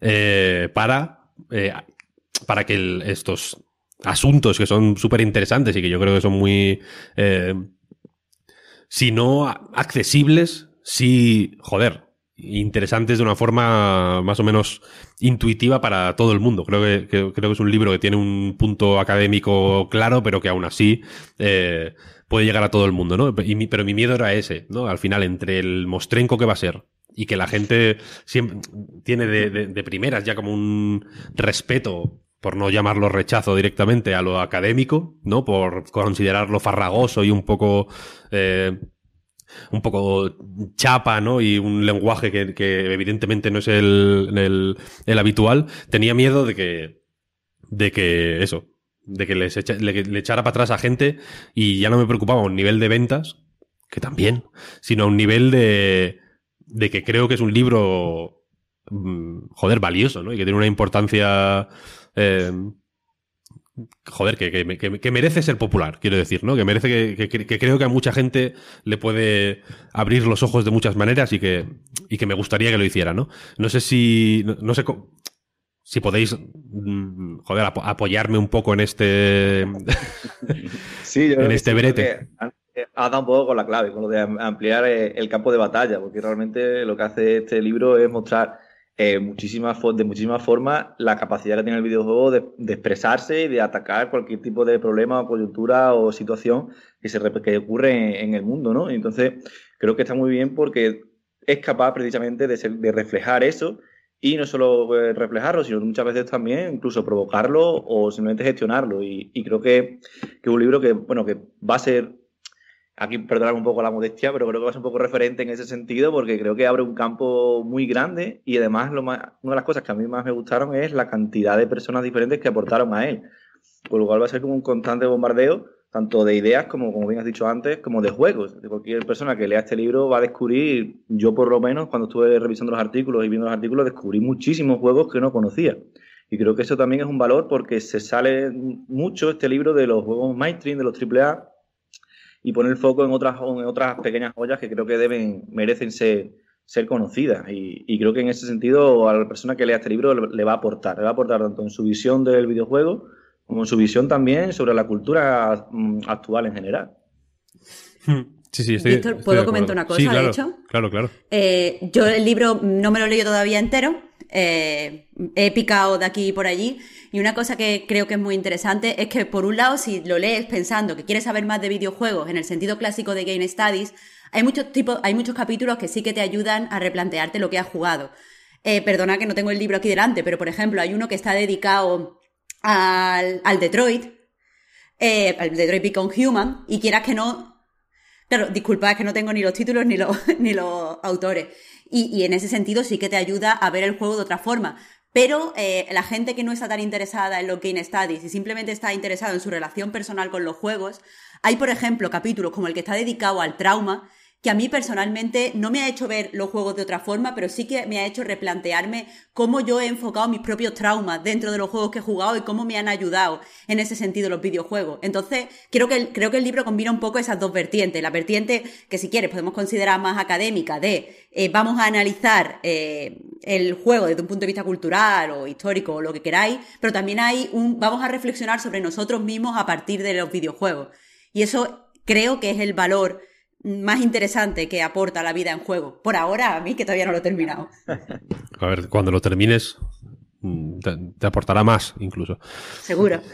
Eh, Víctor, si te parece, sí, podríamos repasar un poco los autores y autoras que colaboran y que vean un poco los capítulos, cuáles los títulos, un poco para Sí. crear hype. sí, sí, por supuesto. Eh, lo que decía, tenemos la, el, el, el, eh, prólogo de Sebastián Gembo, Teorías y prácticas de los juegos expresivos, que es un poco un sentar las bases de qué es el juego expresivo como, lo, como él lo, acuña un poco, ¿no? A través de, digamos, de, lo, de una serie de presupuestos teóricos, pero también eh, traduciendo esos presupuestos teóricos en juegos, ¿no? En, en dos ejemplos que repasa eh, concienzudamente eh, desde su desarrollo hasta su recepción en- en- y los, comentarios que hubo en Steam y en otras plataformas, ¿no? Y en, en, lo- foros específicos del juego, a través incluso de entrevistas o sea, de, sí, de, encuestas eh, con, jugadores de distintas eh, de distintos tipos, ¿no? Desde hardcore gamers más estándar hasta lo que podríamos considerar casuals o incluso gente que no juega, ¿no? Eh, luego tenemos un artículo tuyo, Antonio, que repasa la obra de Jordan Magnusson y cómo retrata la, la soledad y la memoria. Se llama literalmente Soledad y Memoria en la obra de Jordan Magnusson. No hay eh, lugar a. No cabe lugar a duda ahí. Lugar a dudas. Ya que te tengo aquí, si quieres decir algo, es el, es el momento.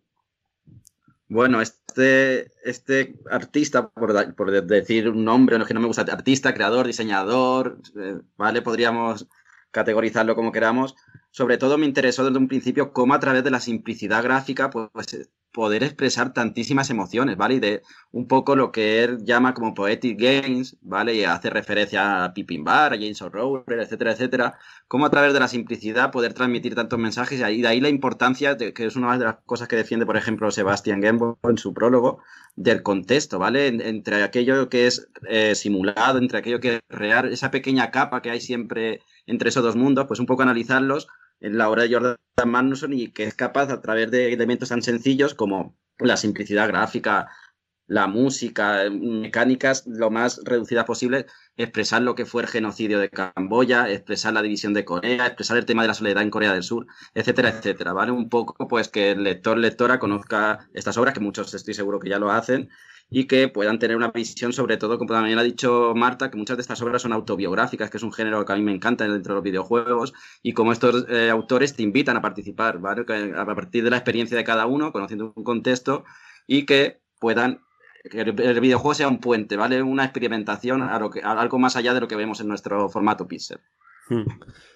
Después tenemos el siguiente nivel de la vida, que es un texto de Guillermo Paredes Otero sobre cómo es más en cómo se representa la muerte que también sobre qué sobre el cómo se habla sobre la muerte en un sentido amplio como sobre cómo, cómo se reflexiona sobre la muerte en los videojuegos. El siguiente es de Daniel Escandel y se titula El videojuego y su poder resiliente y tiene que ver, es el que creo que es el que se refería eh, Marta, tiene que ver con el trauma en los videojuegos a través principalmente del, caso de The Dragon Cancer, un juego que por cierto, eh, que a mí me repele un poco, pero que es redescubierto en cierta medida a través de estos textos. Es el típico juego que se menciona mucho porque es un caso eh, que se menciona varias veces en el libro, pero que se menciona mucho en general, en, sobre todo en textos académicos, porque es un caso eh, absolutamente único. Y que, y que por su propia naturaleza da pie a reflexionar sobre un montón de cosas. En este caso es como eh, utilizar la, ficción interactiva para eh, superar el trauma. El siguiente de Mario García Mora es el artículo del que sale el, el título del, libro, se llama La vida en juego y, va a, viene a, hablar sobre el, el paso del, del individuo al colectivo y de cómo el yo es impotente y el, y el nosotros, ¿no? La colectividad, el grupo es, es potente, es un, artículo muy bueno, la verdad. Alberto, eh, Alberto Venegas, Alberto aquí presente, eh, escribe Recordar para superar el trauma, que, bueno, lo, iba a explicar yo, pero de nuevo, si quieres, como Antonio, decir alguna cosita, es tu momento. Yo estoy un, poco oído que dura la resaca de AstraZeneca de, de ayer. y pues yo hablo sobre todo de un videojuego que creo que ha pasado un poco desapercibido, sobre todo entre los jugadores, que es My Child, My Child o Mi Hijo Lemesborn, que es un juego noruego de un estudio se llama Sarepta Studios, que habla de, bueno, de, de, representa el pasado, pero desde un punto de vista muy acerca del presente, que es acerca de, del trauma colectivo que supuso para Noruega la ocupación nazi. Y en el juego esto se mediante una metáfora de la educación sentimental de un chaval que es el hijo de, un, de uno de los ocupantes nazis y un, en este caso femenino y un, y un hombre noruego. Y entonces, bueno, pues cómo se refleja esa situación de, de hijo de, de, un ocupante en la, la, Noruega de los años 50 y 60, así como se relaciona con los niños en el colegio, pero que realmente es una especie de, de reflexión sobre cómo se expresa ese recuerdo en el presente del país, que es algo que, que, todos los países mm, tenemos, ¿no? Todos los países tienen algún trauma colectivo que sigue reflotándose en el presente de forma recurrente. En España tenemos la, la, guerra civil, pero como no hay juegos sobre la guerra civil, pues me he tenido que ir a Noruega, en el que sí que es verdad que hay este tipo de, de obras y, y está, es muy, un juego que, está, que es muy interesante porque mecánicamente no deja de ser un Tamagotchi pero en el sentido de los discursos que se reflejan sobre él y cómo es capaz de expresar aquello que quiere, que quiere sobre lo que quiere pensar, pues es una, es una reflexión muy interesante sobre el peso del pasado en, en, el presente, y en este caso sobre el tema del colaboracionismo, sobre el tema de si esa ayuda o no, que sí que aquí que en muchos países es un tema que está muy presente, como por ejemplo en, Polonia, ¿no? que todo el tema del colaboracionismo nazi está ahora eh, muy en boga porque bueno, la, han convertido en ley, en delito, etcétera, etcétera, la, sola mención. Con lo cual creo que es una, obra que, de una forma muy sencilla trata y expresa temas muy complejos sobre, sobre el pasado y la carga del pasado. Y bueno, aparte de ese juego, menciono otros también que van por esa línea, que es una línea que está marcándose ahora mucho en Europa sobre el videojuego como testimonio oral de episodios traumáticos del pasado. Hmm, que ojalá en España también tenga su, desarrollo.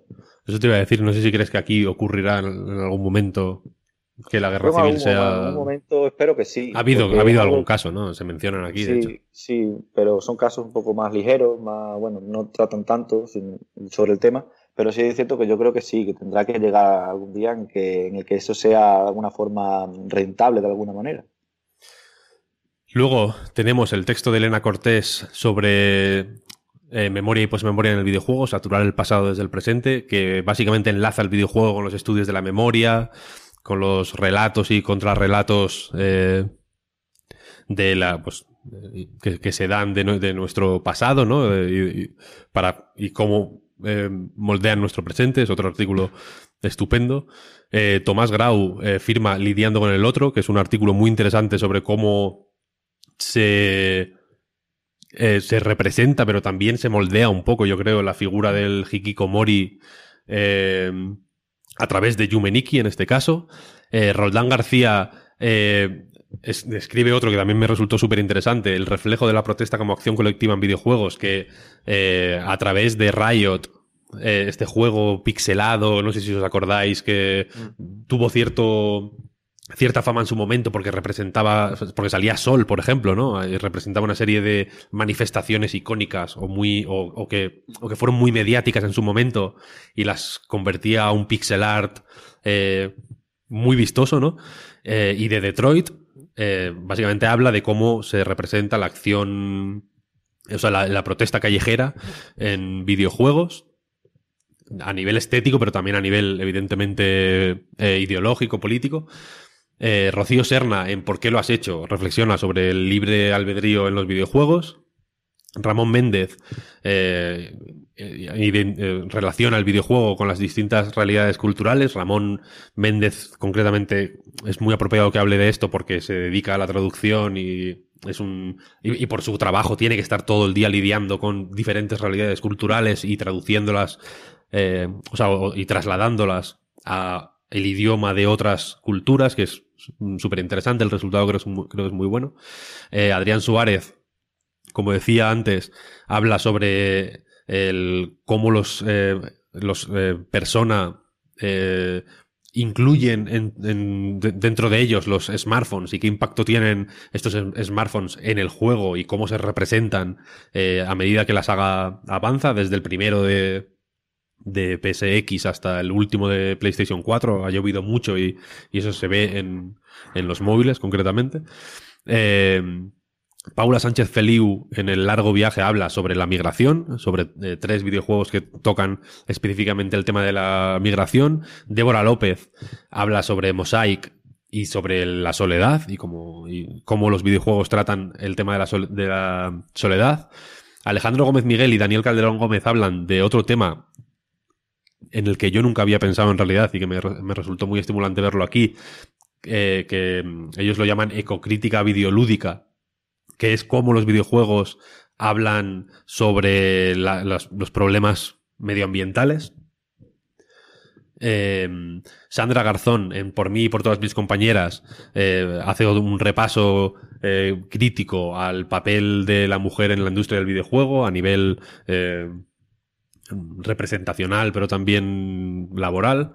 Este, eh, Ana, María Belmonte y Alicia García Vilés hablan sobre estereotipos de género en Games infantiles. Es un repaso a una serie de juegos publicitarios eh, basados en diferentes marcas, ¿no? En Barbie, en, en Cars, en Transformers, cosas para niños, digamos, y cómo los juegos que se. los juegos publicitarios en concreto, ¿no? Los advert games que se llaman, eh, reflejan eh, o, subvierten en realidad estereotipos de género en, en estos juegos eh, pues, dirigidos no a niños que son tan frágiles y tan adoctrinables. Y, por último, Natalia Flores, en el juego de los documentos, habla sobre el, sobre el, el tema del archivo. La, archivística igual es una, cosa que no os resulta inmediatamente atractiva eh, a quienes estéis interesados en el mundo del videojuego, pero os sorprendería eh, cómo ha habido, y Natalia lo, pues lo pone a la luz, una serie de, juegos que tocan este tema y qué nos dicen sobre ello. Es muy... Es es un artículo súper estimulante por la propia forma en que yo trabajé en el libro. Fue el último que leí y por eso os decía que...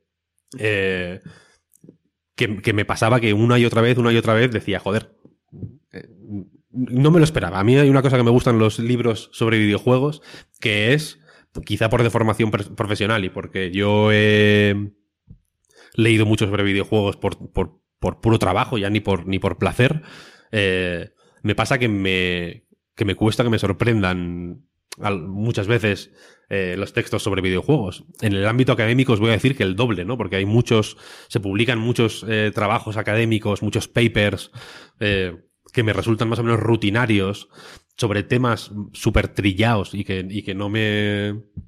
Y que ya hay veces que ni, que ni si veo el título ya paso totalmente de, de leerlo, porque es como, bueno, otro artículo sobre, eh, no voy a decir nada por no señalar a nadie, vaya, pero, eh, pero hay- temas muy trillados, quiero decir, ¿no? Y creo que en este libro se consigue que, joder, que los temas no sean trillados y que en los casos en los que puede parecer o puede haber riesgo de que el tema sea trillado, se, se ofrezca un punto de vista y una perspectiva que lo destrilla, digamos, ¿no? Y me.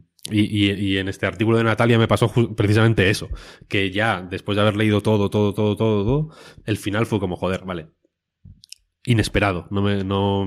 No. No era un tema que a mí me. No, eran dos, no eran dos asuntos con los que, que, me resultara fácil conectar de forma intuitiva, ¿no? O que yo, o que yo hubiera relacionado nunca. Aún habiendo jugado a los juegos que mencionan en el artículo, por cierto. eh, y me. Y me encantó. Entonces, eso. eh, un, un libro que yo creo está muy bien, la verdad. Y ya lo digo, no, no es. No, me, no me gusta ni, ni pecar de falsa modestia, ni pecar de lo, de lo contrario. eh, pero la verdad es que ha, que ha sido un trabajo estupendo. Alberto y Antonio, os lo digo, ha sido ma- maravilloso. Y espero que. Joder, espero que venda como, como churros. Que sea una cosa. que sea una cosa esto que, que, bueno, que en cuanto se pueda hacer la feria del libro, no, no, no quepa, no quepa gente en el Parque del Retiro para que, pa- que, pa que haya firmas ahí a, a- cholón. Ojalá, Víctor, yo nada, simplemente para ir un poco cerrando, es decirte que muchas gracias por la presentación, por la confianza y que sé el esfuerzo que habéis hecho la editorial y tú mismo personalmente y que el libro, de- de- además, detrás de ese voluminoso aspecto que a lo mejor puede en principio echar para atrás, ni mucho menos, ¿vale? El precio que habéis puesto es súper razonable, yo creo que muy asequible para cualquier persona y que espero, como bien has comentado, que sea un éxito y que además tenga críticas, sean positivas o negativas, pero lo importante, como se dice, que se hable del libro. Sí, que haya debate. Creo que es un libro que va a dar, que, que, que da pie a debate. Y, y eso está muy bien. La vida en juego, la realidad a través de lo lúdico, está eh, a la venta a partir del 9 de abril. El siguiente. El siguiente viernes. Eh, lo estamos presentando hoy, día de, fiesta, Viernes Santo. Uno de, las, de, de los días festivos más importantes de, nuestra sociedad, porque cuando, porque cuando puse la fecha de lanzamiento y la fecha de esta, de esta presentación no sabía que era fiesta tampoco, así que os pido perdón.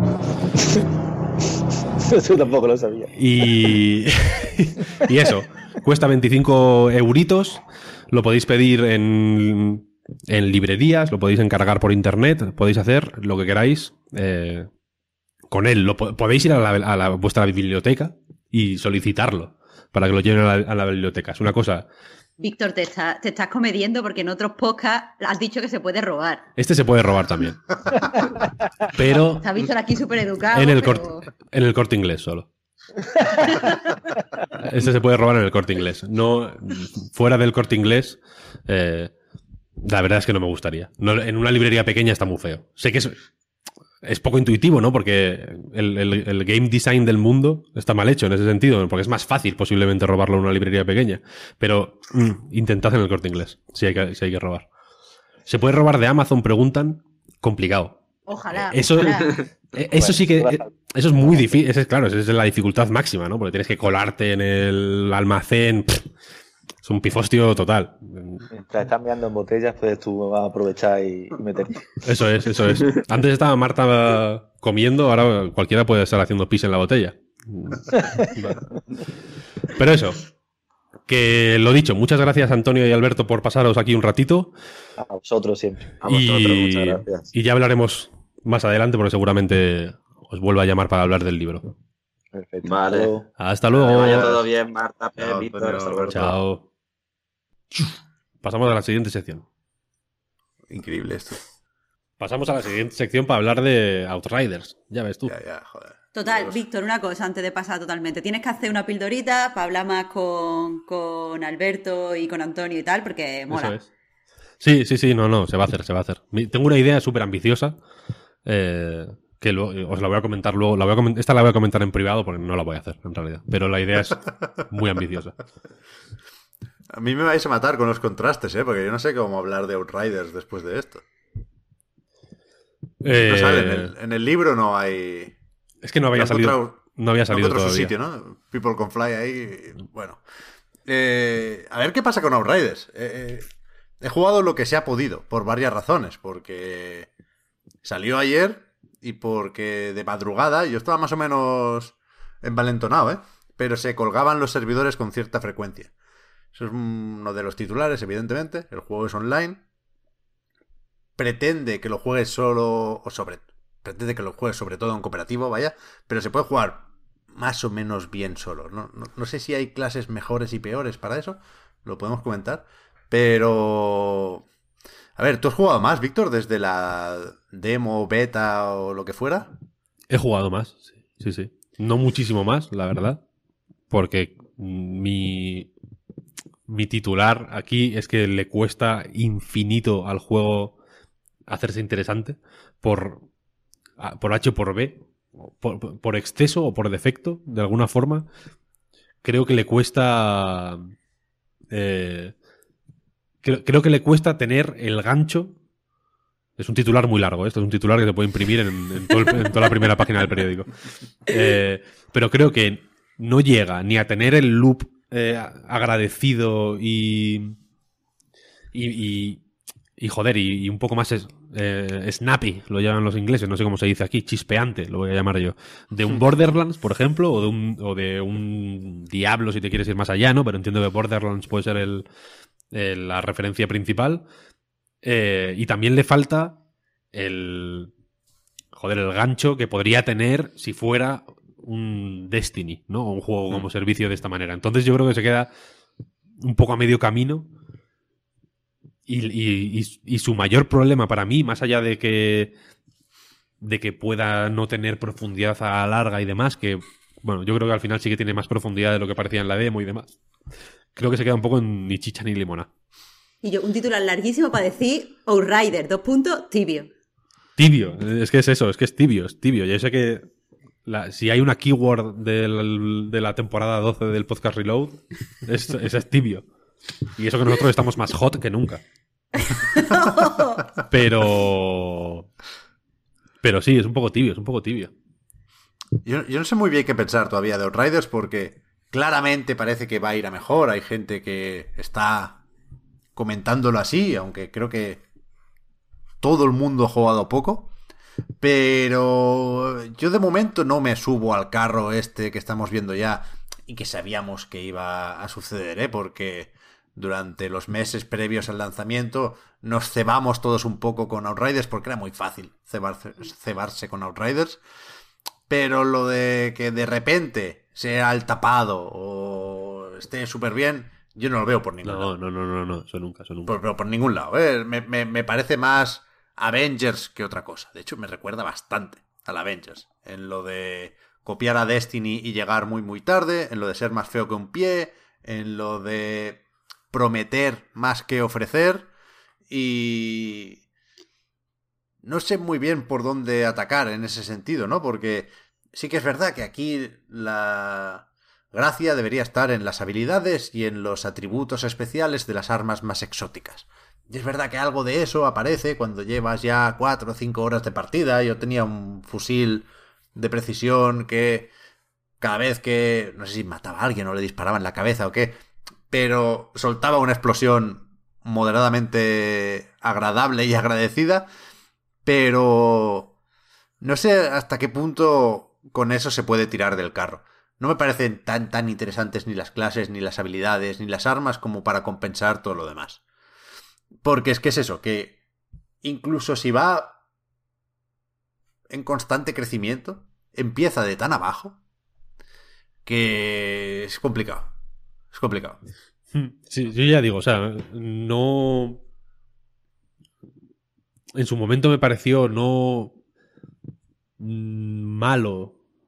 Bueno, sí, qué coño, me parece que me pareció malo, porque me pareció que había alguna una serie de cosas eh, que entiendo que a mala leche pueden parecer material de tweet mm, así beligerante, ¿no? Como el fundido a negro cinemática fundido de vuelta para hacer para un puto salto mm, para saltar una mierda, vaya, que era como, ¿no? Podía ser un saltito, podías hacer tú el saltito, pero como hay una pantalla de carga ahí, la camuflaban con una con eso, con una cinemática aparte eh, como todas las del juego, eh, que no tienen el don de la oportunidad, sinceramente. Eh, y tiene una serie de cosas, de nuevo, como el, el, uso alegre del, del motion blur mm, de, de, manera, joder, de... Lo siento por decirlo de esta manera, pero de juego de estudiante. En el sentido de, vale, Gears of War hace esto, ¿cómo lo puedo hacer yo? ¿Sabes? Que no sé, un poco ingeniería inversa de, de, ir probando a ver cómo se hacen las cosas, ¿no? Eh, y, después de que habláramos aquí, jugué un poquito más. Eh, y, es cierto que es un juego, joder, que tiene, el fondo tiene algunas ideas que están bien, que efectivamente es un poco más profundo de lo que, de lo que parecía. Yo imagino que si sigo jugando más, eh, esa profundidad seguirá creciendo y creo que en ese sentido, joder, pues igual tiene. Igual es el típico juego que tiene capacidad para. para formar una fanbase más o menos apañada, ¿no? Y tirar adelante, ¿no? Tampoco es un juego como servicio, insisto, aunque se le esté comparando mucho con Destiny, yo entiendo que, que tiene un poco menos de eso y un poquito más de. Pues de Borderlands, sin ir más lejos. Eh, pero pero no, o sea, no me parece un tapado y de hecho no me parece una buena noticia para People Can Fly concretamente. Para People Can, para People Can Fly, vaya, como, como, siguiente gran juego después de Bulletstorm, porque creo que no han hecho nada más, ¿no? Eh, más allá del Gears of War Judgment y tal. Hmm. Mm, no sé, no me, no me da la sensación de estudio en plena forma que me gustaría que que fuera, teniendo en cuenta, ya digo, Bulletstorm, que es un juego bastante antiguo y que igual eh, me esperaba que. Joder, que el gameplay de. O, sea, el game feel de Outriders, pues tuviera un poco más de. joder, de punch, ¿sabes? Que, que, sí lo tenía Bulletstorm y no, y no lo tiene este. Eso es lo que a mí me, me perturba un poco. Ya, es un poco desconcertante y aquí supongo que evidentemente los planes que tenía y que puede que tenga, ¿eh? todavía Square Enix con este juego determinen la forma de trabajar de People Can Fly. Pero es verdad que, no sé, que está más o menos encorsetado. Las comparaciones con Avengers yo creo que no iban desencaminadas, aunque estaré de acuerdo con cualquiera que me diga en, el chat que Outriders es mejor que Avengers, ¿eh? Y que Avengers es especialmente grave porque ahí tenía más dinero, ahí se dejaron de hacer más cosas se pausaron más proyectos o se descartaron más sagas para centrarse en Avengers y, quiero decir, desaprovecharon claramente la que quizás la actualidad es la franquicia cultural más popular del planeta, ¿no? Pero Pero ¿qué es eso? A mí me, me, vale de relativamente poco lo obvio, lo flashy, que dirían también en inglés, ¿no? Meter explosiones en cada disparo. Pues sí, claro. O sea, nos gusta, evidentemente mola. Congelar a los enemigos o pegarle un tajo con el ilusionista y que se pongan ahí las calaveras. Pues está bien, pero está, pero está bien para un rato. Quiero decir, creo que las bases son moderadamente flojas. Es decir, en siete horas no me ha sorprendido. Ya no sorprendido. No me ha dicho nada. Nada. El diseño de niveles, ni una vez. O sea, son campos de tiro absolutamente básicos, con los tiradores arriba, con los que te persiguen, a partir de cierto momento con los equivalentes a los zombies, las criaturas descerebradas que se lanzan hacia ti y les da igual la cobertura. No, no, tiene nada. Y entonces, todo lo, lo que se construye para tapar el juego básico, lo veo artificial, porque me parece forzado, empezando por el online. O sea, cuando me desconectó, cuando me echó del servidor, dije, es que ¿para qué coño estoy conectado? Estoy aquí más de tranquilo jugando solo, que no es nada nuevo, ¿eh? evidentemente. Y lo de no pausar, ya, ya sabemos por qué sucede esto. Pero es que al final, ¿qué me ofrece esto que no me ofrezca un Gears of War o un Vanquish, que me parecen mucho mejores? Pues nada, dificultades, tropiezos y distracciones.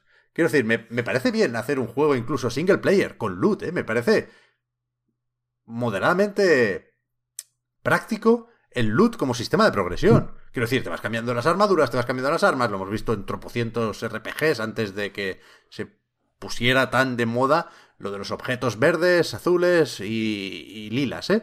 Ahora, Pero... justo después de este, vamos a hablar de otro que va de eso, básicamente. Claro, claro. Y a mí me gusta. Pero aquí lo veo como. como eso, como una capita por encima de un juego que ha descuidado todo lo demás. Confiando en exceso, creo yo, en todos esos artificios.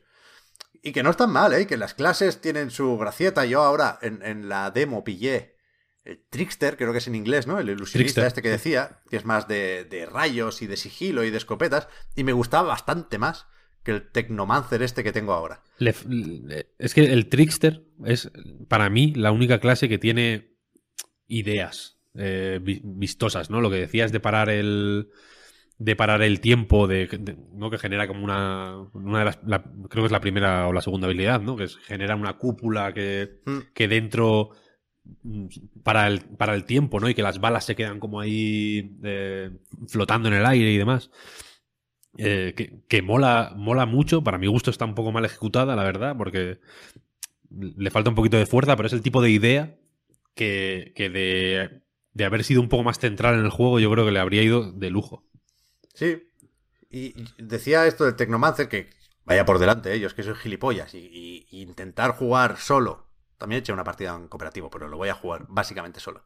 Con la clase de apoyo, pues también eh, masoquismo, ¿eh? Lo sé. Pero me sirve incluso para ver a dónde pretende llegar y con suerte llegará All Riders al cabo de unas cuantas horas, ¿eh? Porque, claro, este además del francotirador es también el de las habilidades, o las abominaciones o las mutaciones, no sé cómo coño lo llaman, cuando los poderes que te aparecen con la tormenta, pero este es el que congela, en definitiva. Y tiene sentido porque tú lanzas una torreta que congela a los enemigos, con lo cual se te mueven menos y puedes apuntar con, con la mira y pegarles un buen disparo en la cabeza que además te cura tiene estas cosas también un poco de Doom, de estar todo el rato con la barra de vida que no pare quieta, ¿no? Te, te mucha vida, pero recuperas mucha también muy rápido. Te invita a jugar agresivo en ese sentido. Pero es que. Todo lo central, todo lo que tiene que ver con la estructura, con el control. Está viejo y, y, y no tiene nada de especial. Ese, no sé, está en la periferia. Sí, todo sí. lo que es un poquito único de Outriders. Sí, ese es un problema para mí. El... Es que lo, lo que decías del Trickster, eh, aunque a mí de forma intuitiva no me interesa mucho esa forma de jugar, ¿no? El rollo de que de perder y ganar vida muy rápido es un tipo de gestión un poco caótica eh, que me recuerda un poco más de la cuenta a los MMOs y que normalmente no me no me llama mucho en Outriders me, me mola. O sea, creo que está, creo que está bien conseguido y efectivamente te, te invita a jugar de una forma que es mucho más estimulante que la que que la que el juego te parece proponer por defecto, que es estar tirado ahí en un, detrás de una cobertura y pegando tiros a la gente que viene de, ¿no? A lo- de, de lejos, Mm. porque los escenarios son efectivamente más o menos de ramplones, ¿no? Son pasillos con cositas para cubrirte o, un- o una cosa un poco más amplia, pero siempre eh, le pasa como en los, en los en los típicos juegos Gears of War lo hace mejor, la verdad. Es que Gears of War ya, el primero era tenía el morro fino un poco en eso, pero los clones de Gears of War, entre comillas, más chuscos, que de pronto estás en un escenario súper realista, mm, todo coherente, ¿no? Todo bien colocado, tal, tal, tal, y de pronto llegas a una zona que hay cajas por mm, curiosamente puestas a, a distancia de disparo, ¿no? De, de los enemigos y demás, y de pronto ahí se forma una, un, ¿no? un tiroteo, que es raro. Eh, Outriders para mí hace eso, un poco. No, o sea, hace eso, pero no hay eh, en general zonas interesantes. Solo son No, campos de batalla. Y, y el Además, Trickster tienes- es, Tienes todo el rato, eso. Víctor, perdona, la sensación de que tienen que ser reutilizables, porque todas las misiones secundarias son las mismas, en realidad. Es llegar a una zona, Tienes que poder volver, claro. y salta la cinemática de que si está el Capitán McCain perdido o, o- o el otro, el de la moto, ¿no? Pero eh, es intercambiable todo el progreso del juego. Tienes que poder, claro, tienes que poder volver eh, a, a- a ellas y reutilizarlas. Y de nuevo, a mí esto no me parece malo. Monster Hunter Rise, por eh, anticipar un poco lo que está por venir, es literalmente eso. Hay cinco mapas y esos cinco mapas eh, son lo que ves una y otra y otra y otra y otra y otra y otra y otra y otra y otra vez y yo sigo viéndolo a diario porque sigo jugando a diario y si Dios quiere seguiré jugando a diario muchos días. Eh, y no me, parece mal, creo que está bien, ¿no? Pero tiene, pero creo que el diseño de niveles tiene que acompañar y tiene que ser un poco más versátil y tiene que da- o sea, tiene que dar pie a situaciones moderadamente diferentes entre sí, ¿no? Que creo que es, Sí. que, que creo que es aquí lo que falla, que, que incluso cuando un combate, o sea, cuando un tiroteo es más o menos divertido, que los hay también, quiero decir. Pa- Para, mí ha habido muchos que han sido muy pobres, creo que lo comenté ya con la demo, ¿no? Un- hay una... eh, hay, una zona en la que siempre me pasa, tío, que, se quedan como uno o dos eh, enemigos a tomar por el culo disparándome desde lejos. Y, tengo, o sea, y, disparándome en el mejor de los casos. A veces simplemente están escondidos. Tengo como que buscarles. Es el pilla-pilla de pronto. Outriders. Tiene, tiene esa serie de asperezas que son un poco mezcla de inteligencia artificial, diseño de juego, diseño de niveles, bla, bla, bla. Que. Joder, que le va mal, tío. Y, y, me jode porque probablemente tenga el Outriders eh, más. mucha más presión de la que debería. Posiblemente le vaya bien tener un poco más de presión, ¿eh? porque el juego no está yendo mal. Creo que, creo que tiene muy buenas cifras en todas las plataformas. Y probablemente en Game Pass, por ejemplo, sea un, un éxito, joder, relativamente tocho. Pero, pero me jode por, por eso, porque. Y, eh, o sea, cuando tú piensas en, Bulletstorm, por eh, redundar en este tema, lo siento si, si es un poco obsesivo, pero es que eh, creo, creo que es lo que mejor apoya lo que quiero decir. Cuando piensas en Bulletstorm, tú piensas en pegarle una patada a un fulano al aire, en tirotearle en el aire, agarrarle con un gancho, traerlo hacia ti, pegarle una patada y petarlo en un cactus. Y en todos estos momentos hay cosas ocurriendo en pantalla, ¿no? Y, te, y, el juego reacciona a lo que tú estás haciendo y te. Y te. Joder, y, sientes que ese esfuerzo extra que has hecho para hacer esa pirula en lugar de hacer el, de matarle normal y a otra cosa mariposa, eh, tiene un feedback. Un feedback pues muy tonto y muy vasto. Te dan, en, en vez de 200 puntos, te dan 1000 y ya está, ¿no? Pero, joder, el, juego es eso. Tú cuando piensas en Bulletstorm tienes que pensar en eso. Tú nunca piensas en un tiroteo malo, ¿no? Tú te acuerdas de los, de los buenos, que son comunes, porque el juego está preparado para dar pie a esos tiroteos eh, especiales y estimulantes y demás. Y Outriders me da la sensación de que no. Está, de que no está preparado para eso. Y de que es más fácil de la cuenta cuando piensas en Outriders pensar en las cosas malas. Eh, en detrimento de las buenas, que las, las puede tener y, y las tiene. y yo sé positivamente que las tiene. Pero me parece un fallo de, de cálculo al final, ¿no? De, de, de joder, de no distribuir los pesos suficientemente bien como para que lo bueno resalte. Me da un poco de pena. Ya, no sé, y después está el tema de la historia, evidentemente, que ni la comentamos, porque es que yo, cada cinemática es una lucha contra el juego, ¿eh? Cada diálogo es, es una oportunidad de ir a dormir. O sea, no... No, no tiene ningún sentido. No, no, la presentación de, de este juego, la ambientación y el tono, sobre todo. Es que, Es demasiado serio. es que no sé, no, no me podía llegar a imaginar que este juego tuviera tan poco de, de parodia, ¿no? O de... No sé. El Bulletstorm era más coñero, no se tomaba tan tan en serio. Es que es No se, no, se sobre- no se tomaba nada en serio, claro. muy pesado lo de los diálogos y...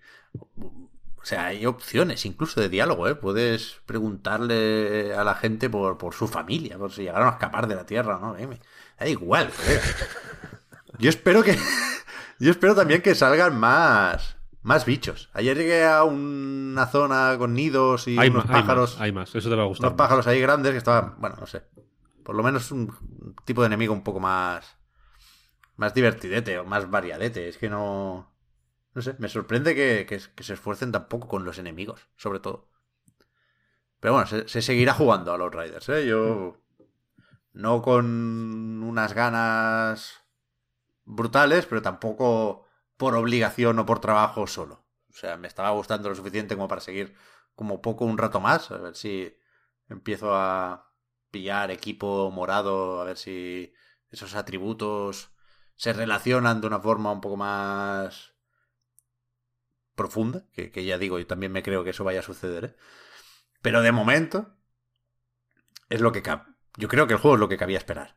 Que ya no es el momento de hacer tantas, tantas bromas y de hablar un poco en propiedad de- del juego, pues sí, pero que no ha, no ha venido a callar bocas, digamos. Es un juego que si, se- si te lo saltas no pasa absolutamente nada, vaya. Sí, sí. De hecho, si te parece, vamos a saltarnos al siguiente ya. No, Por un ejemplo. momentito, Víctor. Estaban preguntando en el chat si, si hubieras pagado por el juego, si no hubiera estado en Game Pass. Se merece la pena, No, vaya. yo- o sea, yo personalmente no. Vaya. Tú estás, estás jugando en Series X, Víctor. Series X. Vale, vale, yo, yo tengo el de Play 5. Nos mandaron código y va, o sea, va muy bien de frames. Es- se agradece eso, no sé cómo funcionará en consolas de anterior generación, pero gráficamente se desinfla de una manera, o sea, a los 5 minutos ya se ha desinflado. Mm, Sí, sí, no. O sea, sí, puede ser una feliz sorpresa si de pronto te lo pones en el Game Pass y descubres que te encanta, ¿eh? Y seguramente hay mil cosas que a mí me parecen casi inadmisibles o, o súper torpes y a otra gente no, sin problema. Pero no, pero me resulta. O sea, es que no, no puedo ni fingir que, que lo habría comprado por la curiosidad, porque la, porque la demo ya me echó para atrás. A, mí me pasó que de no haber tenido demo, probablemente me habría interesado más el lanzamiento, porque es People Can Fly, por el Bulletstorm, bla, bla, bla, bla, bla, pero la demo ya me echó tan para atrás que era como, mira, paso y si de pronto es un tapado, creo que en Eurogamer hoy publicaron un artículo en plan, en plan, voy a seguir jugando Outriders porque esto es, ¿no? Está al borde de ser canela en rama. Como, ah. piénsatelo dos veces. No, no, yo, yo, yo, o sea, solo lo recomendaría si tienes a tus copies de, de juego cooperativo nocturno.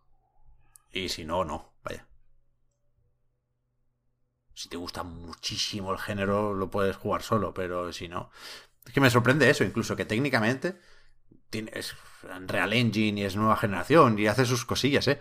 Pero juega muy poco con la iluminación, no, no, no- tiene ganas de nada el puto juego. Es que, es que lo estoy pensando ahora y em- pues, está más desganado que yo. Después pone su poquito de hielo y sus, sus pinchos, ¿no? Sus cristales o sus estalactitas y bueno, no sé.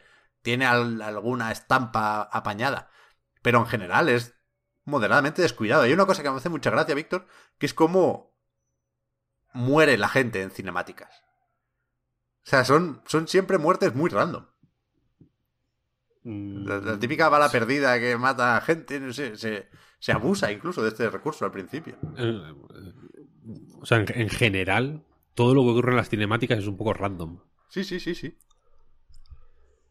Por eso, bueno. ¿pasamos al siguiente? Dale, dale, dale, Monster que Aquí hay una cartela, ¿eh? Cartela. Ya, ya, iba a decirte colar el Elite Text 2, pero estamos... Estamos eh, obligados, sí. A merced de la cartela. La próxima vez, la próxima vez lo voy a hacer de tal modo que podamos eh, cambiar el orden, ¿eh? Es que hoy no me dio tiempo. Siempre, siempre superándonos, di que sí, mentalidad de tiburón. Mentalidad de tiburón absoluta, además.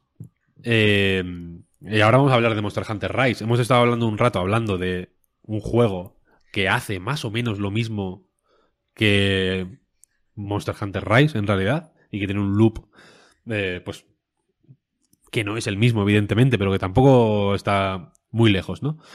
Eh, y yo creo que Monster Hunter Rise es un ejemplo de cómo. Eh, o sea, de, por qué el problema no está en el loop, sino en el. sino en el. En, cómo, se, en cómo se ejecuta, ¿no? Monster Hunter Rise es eh, la nueva entrega de Monster Hunter para Switch. Sale en PC en 2022, ¿era? Principios, de 2022. Principios sí, de 2022. De momento está solo en Switch. Y viene a ser, para que nos hagamos una idea, hay mucha gente que lo está jugando. Supongo que el, en el anterior podcast habría tenido más sentido comentarlo.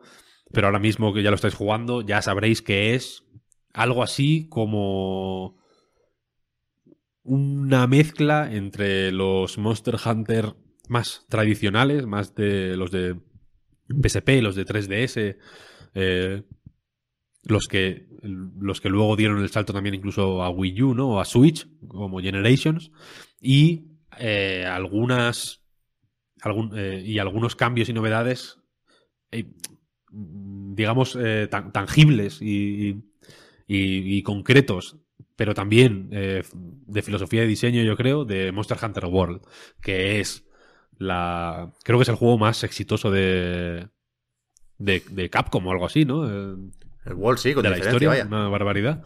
16 millones lleva y segundo es el Resident Evil 7 con 8 y pico. O sea, pues, cuidado. Pues ya ves, pues ya ves.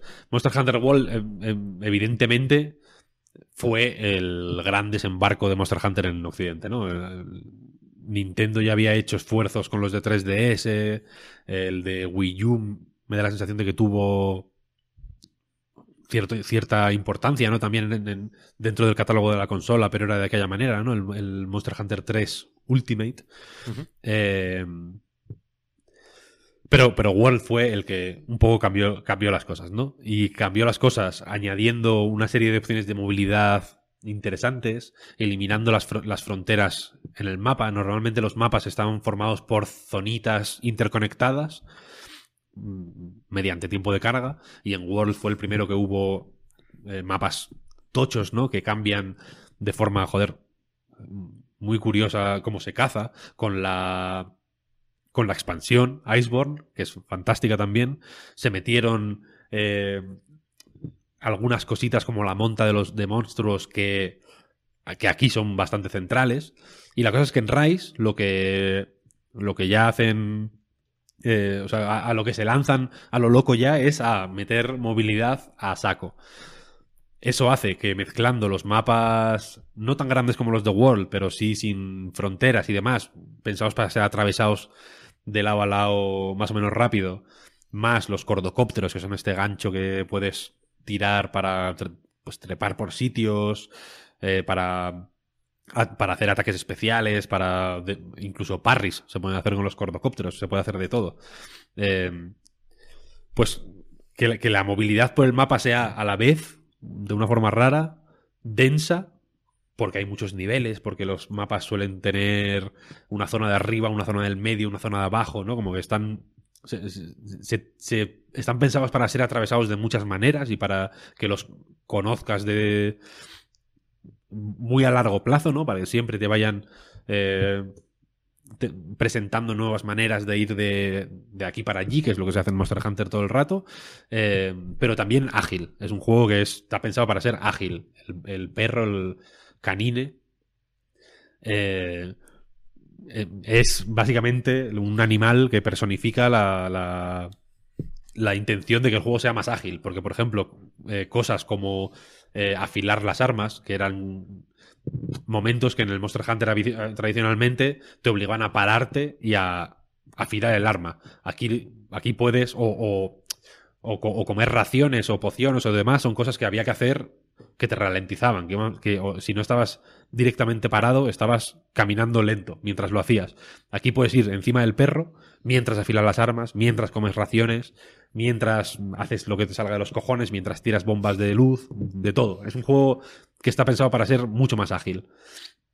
Y eso, eh, yo entiendo que por, por cómo es Monster Hunter para mucha peña relativamente veterana, o ya no relativamente veterana, vaya, gente simplemente que, que haya jugado World mucho, o que conociera la serie eh, con World, puede hacer que el juego parezca un poco más fácil de lo que es en realidad, al principio sobre todo, porque efectivamente ahora puedes moverte de unas formas acojonantes y cuanto más juegas, más acojonante es cómo te puedes mover. Yo, yo eh, estoy usando aquí el, el hacha espada, se llama, creo, que es básicamente un hacha... eh, es un arma que tiene dos formas, que se cambia con el R, que, que tienes que pillar bien el timing para cambiar de hacha a espada eh, eh, con, con agilidad y que usando los cordocópteros y demás, en las 50 y pico, 60 horas que debo llevar jugando, es que parecía... Es otro juego, básicamente. Porque ahora no... Ahora es, es el típico arma pesada que a mí me gusta en los Monster Hunter, eh, que, que tienes que pensar muy bien cada movimiento, que, que es fácil que te comas hostias simplemente porque porque estás empezando porque estás empezando la animación de dar la hostia y de pronto el monstruo ataca antes que tú. Eso es una situación muy Monster Hunter por así decirlo eh, y que se da sobre todo con estas armas tochas que para mí son las que más estimulantes son. Y con el hacha espada me estaba pasando eso al principio pero ahora la verdad es que juego va muy bien. No voy a decir que no. Si alguien quiere jugar online I'm your man soy bastante bueno. Y, y- y no paro. Antes era muy de dar dos golpes, moverme para un lado, dar un golpe, cambiar a espada, moverme para un lado, tal, no sé qué. Ahora, pin, pin, pin, pin, pin, no paro, no paro, no paro, no paro. Y eso es gracias exclusivamente a los añadidos de Rise, ¿no? Que hace que sea un juego, eh, ya digo, muchísimo más ágil y que tarda un poquito más de lo normal, yo creo, en llegar al punto dulce de en el que tú manejas muy bien el juego, pero el juego es suficientemente jodido como para ser todavía estimulante a nivel de dificultad. Aquí yo he tardado hasta el rango.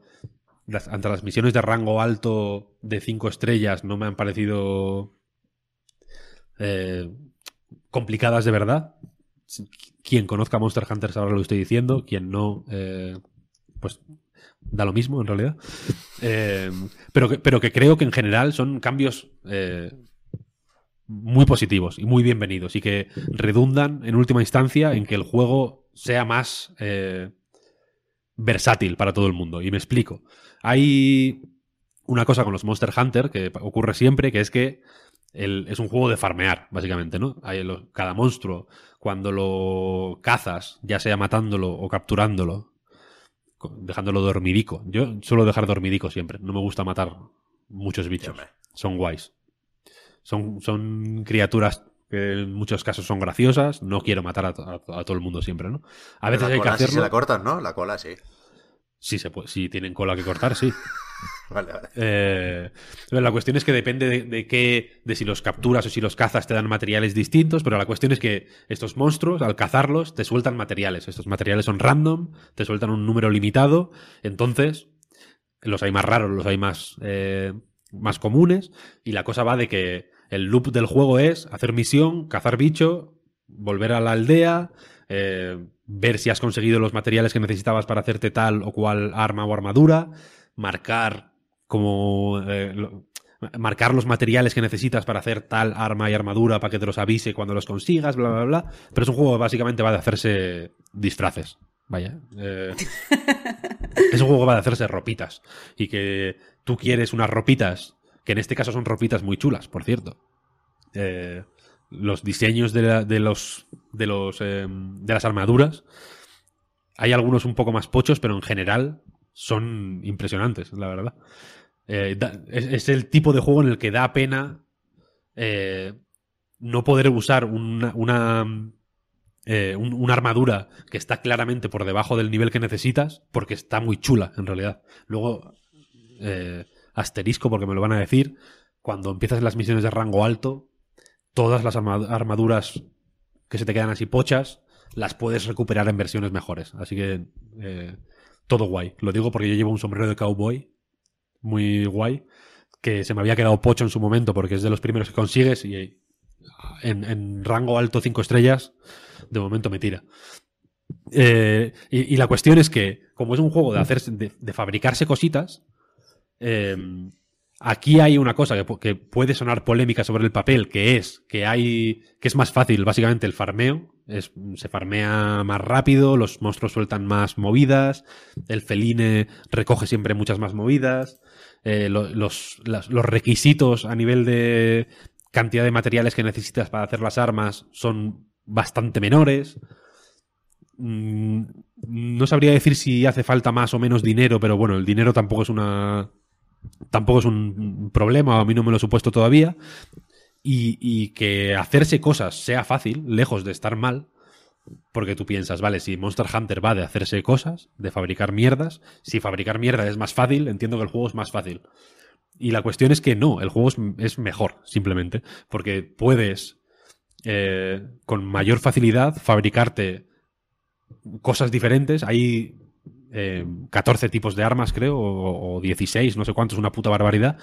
Eh, y, y claro, si te tienes que centrar en un tipo de arma específico porque tienes los materiales súper contados y, y no puedes ir picoteando, al final te, vas, te acabas especializando demasiado. A mí es lo que me ha pasado siempre en los Monster Hunter, en una, en un arma concreta, ¿no? Y es la que aprendes a jugar y es en la que en la que digamos más te luces cuando juegas online y es en la que acabas utilizando por inercia y porque al final te da pereza usar las demás porque cuando ya tienes un nivel eh, de soltura y, de, y, eres suficientemente útil en grupo con un arma pues estar haciendo el pollas con otras mm, pues no, no, no mola en realidad, ¿no?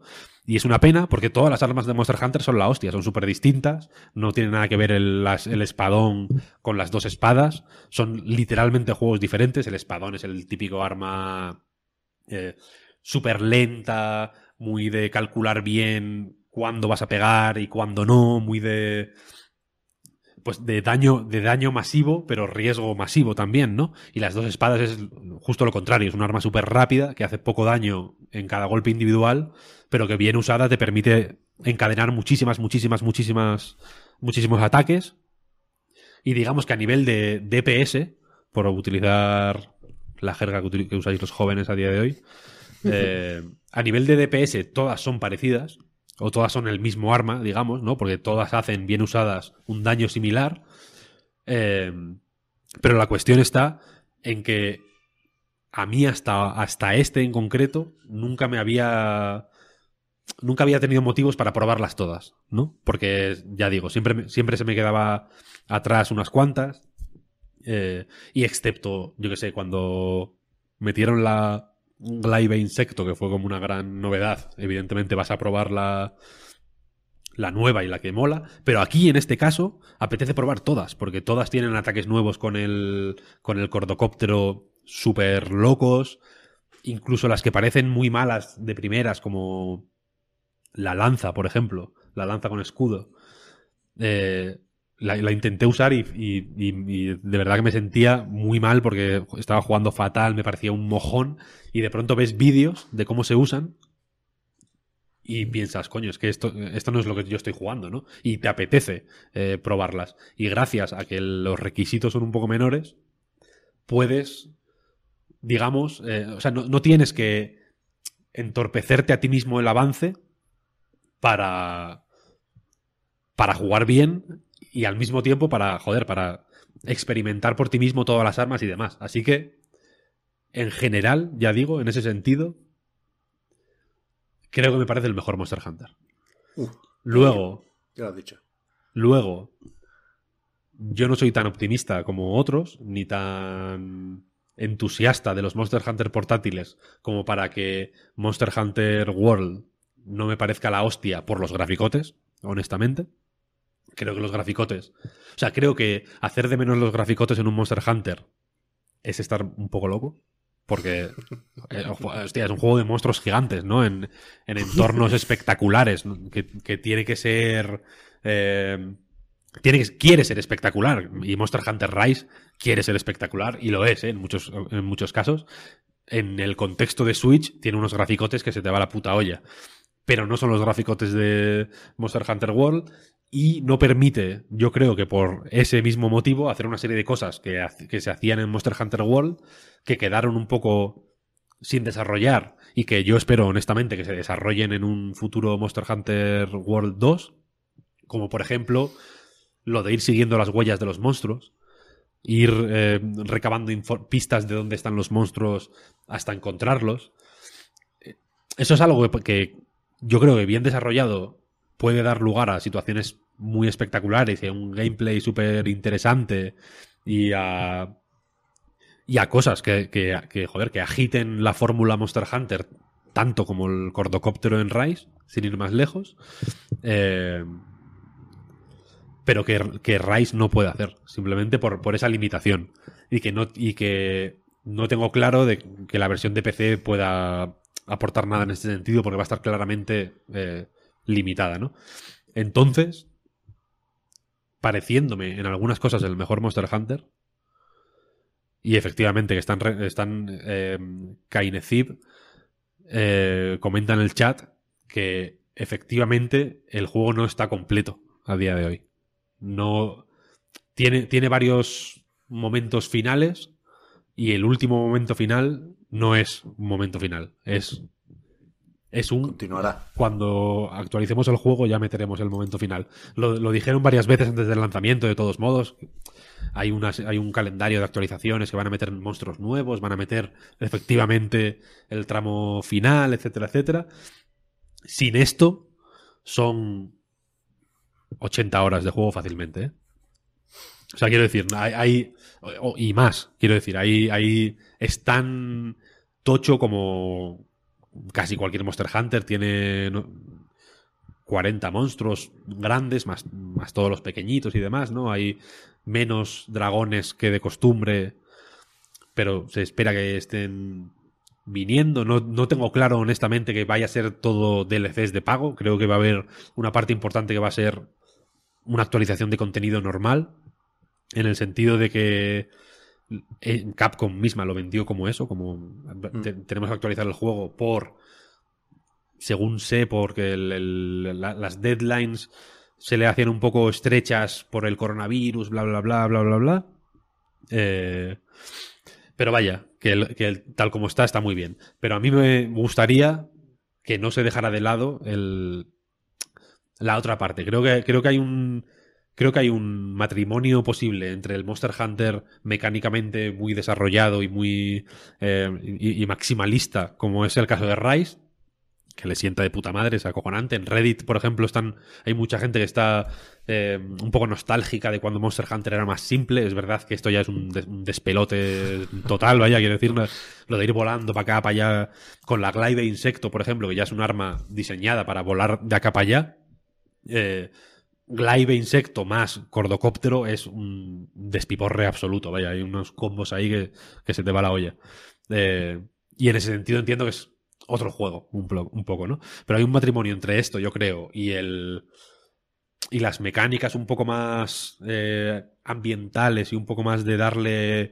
de profundizar en en todo el proceso de la caza y no solo en ir en, el combate con el muñeco. Aquí sabes dónde está el muñeco al que buscas desde el principio, porque te lo marca en el mapa, ¿no? Tú simplemente tienes que ir ahí y cascarle y ya. Eh, y, creo, y me gustaría que Capcom siguiera por ese camino. Y no tengo dudas porque en realidad Monster Hunter eh, de Capcom siempre se ha podido decir cosas muy malas, pero mientras estaban saliendo Monster Hunter de primera categoría en 3DS, que es donde yo, digamos, eh, me enganché a Monster Hunter, eh, Capcom estaba en la mierda y no pasaba nada. Quiero decir, Monster Hunter seguía, seguía siendo la hostia. Así que si, si de algo tengo seguridad es que de, es, de que Monster Hunter está más o menos en buenas manos y no hay que, que temer. Y que, y que Monster Hunter Rise es la hostia. Please, try to Eh, play it. Víctor, tengo una pregunta. Volviendo un poco a, a lo que comentaba de, de la accesibilidad y de que el juego tiene más ritmo. ¿Te ibas ahí, por cierto? Que he visto que te has levantado y yo qué sé. No, me, me iba a sentar mejor, simplemente. Ah, perdona, perdona. Era por si te he interrumpido algo que ibas a hacer. Disculpa. Eh, bueno, que estabas diciendo eso, que este juego es más ágil, que este juego es más accesible. Yo nunca he jugado a un, a un Monster Hunter. Creo que este era el mejor para entrar. mm, honestamente, porque se juega en portátil y siempre los juegos esos de, como tú decías, de entrar en un bucle donde tienes que dedicarle cierto tiempo. eh, a mí me gusta hacerlo en portátil. Me, me entro mejor en el mainframe del juego, pero lo que me parece es que, eh, o sea, aunque tú digas que sea más accesible que Monster Hunter World, en general me parece un juego poco accesible. Eh, ¿Cómo, o sea, la pregunta es un poco rara, pero es cómo, cómo se empieza a jugar Monster Hunter para que no te, no te parezca tan abrumador. O eso es parte de la experiencia del juego. O es que no estoy hecha para el género. O sea, Mm, ¿es, es difícil entrar o, o es cosa mía? Es difícil entrar, es difícil entrar. Es un juego muy obtuso. Yo, Claro. creo, yo creo que es muy obtuso para obligarte un poquito a, a interactuar con la comunidad. Me acuerdo, eh, Coach Media, cuando salió Monster Hunter World, eh, or- organizó como. O sea, organizó comunidades. Creo que Nintendo también lo hizo en su momento, vaya. Te ponía en contacto con comunidades y organizaba eventos eh, ya, ya no solo para prensa, para, para civiles también. Eh, por- porque una parte de la experiencia Monster Hunter es esa. Y, y la cuestión es que yo creo que no, no tiene por qué ser menos obtuso, porque cuando ya estás dentro, todo lo que hay que al principio parece abrumador, todos los menús, las, la- las eh, fórmulas de cosas que puedes craftear, lo de las los árboles de armas que son un puto cacao al principio, eh, el, loop mismo del juego, ¿no? Cómo reaccionan los bichos, cuándo puedes cazarlos, cuándo no, cuándo se van, cuándo van a huir, cómo reaccionan a cada, a cada, eh, a cada tipo de trampa, a cada, a cada objeto que les puedes lanzar y demás. Eh, es que es pues, hiper ágil, hiper ágil. Eh, es un juego que al principio, por ejemplo, la aldea en este se ambienta en una aldea tipo Japón tradicional que se llama Kamura. eh, y cuando ves la aldea al principio, a mí me llegó a, a parecer hasta incómoda, en el sentido de que aquí tienes que ir, a- aquí te dan, aquí está la cantina, aquí está la forja, aquí está no sé qué. Cuando estás haciendo las misiones de historia, por así decirlo, que son un, número limitado de historias, o sea, de misiones un poco más fáciles, que son, digamos, las que tienes que hacer para ver los créditos del juego, ¿no? Eh, parece un poco farragoso de más, pero a medida que vas jugando, ves que todo está en el, en el sitio perfecto para, eh, para optimizar el tiempo al 100%. Entonces entiendo que, es un que la barrera de entrada es eh, fuerte Hmm. y entiendo que es un juego muy peculiar y muy cabezón porque ha hecho siempre lo mismo y ha sido siempre igual y no le sacas de sus, de sus 13, vaya. Eh, pero, pero en el fondo es un problema también de que está muy mal explicado. Es un juego muy simple, en realidad. En el análisis de Eurogamer.es eh, comentaba Enrique, el primer párrafo decía que le gustaba que, se- que- que el juego se llamara Monster Hunter, que es un poco como Space Invaders. Es como... Es un juego de cazar monstruos, Monster Hunter. Ni, no hay ni, ni lore ni nada, ¿no? Es un, es un título casi de, de, de matamarcianos de recreativa. Y es eso, el juego. O sea, es un... Es hiper simple y la a la larga, digamos, lo que le hace interesante y, eh, y estimulante es lo que tiene de playground un poco para expresarte y para compartir momentos con otra gente y para colaborar y para... eh, Pero, pero no hay una disonancia ahí. Entre esta simpleza, por ejemplo, me gusta como ejemplo de- del, del título o, o la simpleza que tú describes en los bucles de gameplay y lo artificiosamente, deduzco, eh, eh, obtuso que es. O sea, no, no, no es eso un, un fallo del juego. Es que no, no veo que nadie lo esté poniendo como un fallo del juego, pero a mí personalmente me, me- eso me, me abruma, me produce cierta ansiedad, me hace sentir torpe y poco dentro del juego. Yo creo que es a propósito, ¿eh? Yo creo que es lo que ha dicho Víctor. O sea, cuidado, creo que es a propósito y creo que es un error. Sin haber Es- jugado. a- eso es lo que quería decir, que es un sin error. haber jugado a Rise desde el principio, ¿eh? Sí he jugado a la demo y, y sí me metí, digamos, intensamente con Wall. Yo creo que no quieren hacer tutoriales. Los hay, pero muy básicos, no te explican cómo se usan en realidad las armas, que es la gracia del sistema de combate o de las mecánicas del juego, porque quieren que... O sea, es un poco un cepo, quieren que te vayas a un foro sí, tal a que cual, te lo cuenten y ¡pam! Y ya estás dentro. O sea, no se vale entrar solo un poco a Monster Hunter. Quieren Ellos- que si entres, entres Mucho. de sí, todas, sí. todas. Y a mí me parece un error. Creo que Mm. lo primero que hay que hacer con Monster Hunter es mirar qué arma te hace más gracia y buscar en internet, en YouTube, un tutorial de cómo se usa esa arma. Creo que eso debería estar en el juego. Eh, en el- a ver, en el juego hay herramientas para que tú experimentes con las armas. O sea, quiero decir, dentro del juego está más o menos toda la información explicada de una forma más obtusa o menos que necesitas para salir adelante. Eh, hay, hay muchas paranoias en el juego. Cuanto más juegas, más paranoias hay, porque no he hablado aquí, por ejemplo, de los talismanes, o de los adornos, o de la armadura superpuesta, o de o de los eh, miaurcenarios, que son como, uno, como los, unos gaticos. Hay, hay- toda una serie de sistemas de recolección de objetos eh, pensados para que tengas siempre una serie de hitos a, los que mirar eh, después de cada partida, etcétera, etcétera, que son un pifostio absoluto de explicar, pero que son increíblemente tontos y simples de experimentar.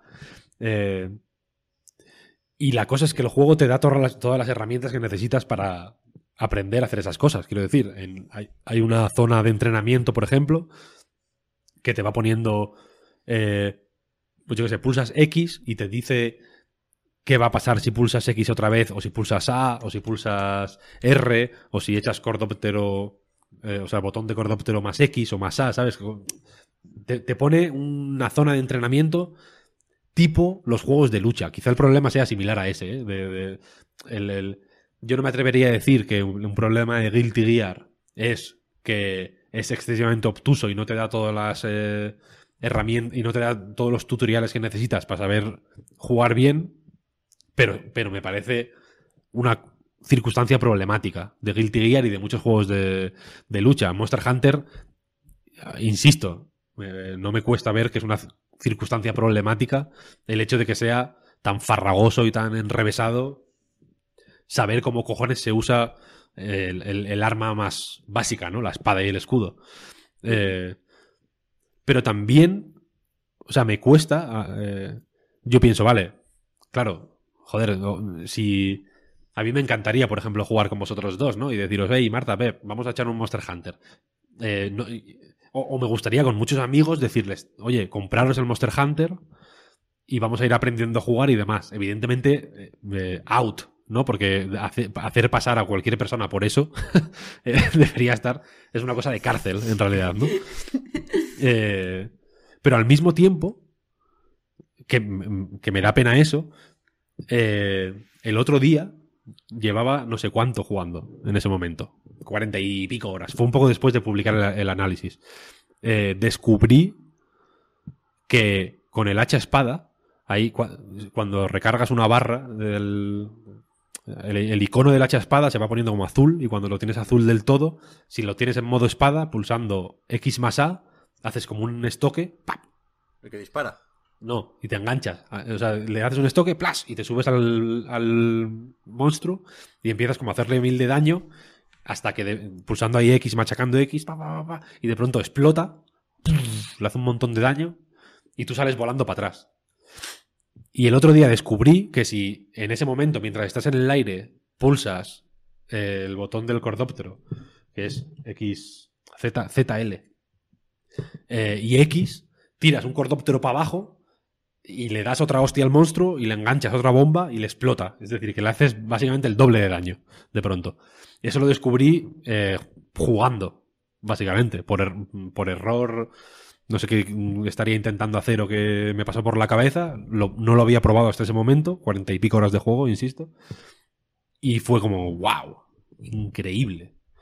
Qué, qué puto subidón, ¿no? Eh, descubrir de pronto eso, igual que descubrí muchas otras cosas de ese, de ese arma, ¿eh? En todas las horas que llevo jugando. Eh, alguien pone en el chat, no jodas. porque, es que, porque es que son cosas que no, que, que mola ir descubriendo, insisto. El otro día subí un vídeo a Twitter de yo haciendo ahí el pollas con la glaive insecto, enlazando combos y yéndome para acá y para allá y no sé qué. Eh, cuando descubres, por ejemplo, eh, las mil y una formas de esquivar en el aire que hay con, con los cordópteros, que es que no, eso sí que no te lo explican en ningún lado y es acojonante, flipas.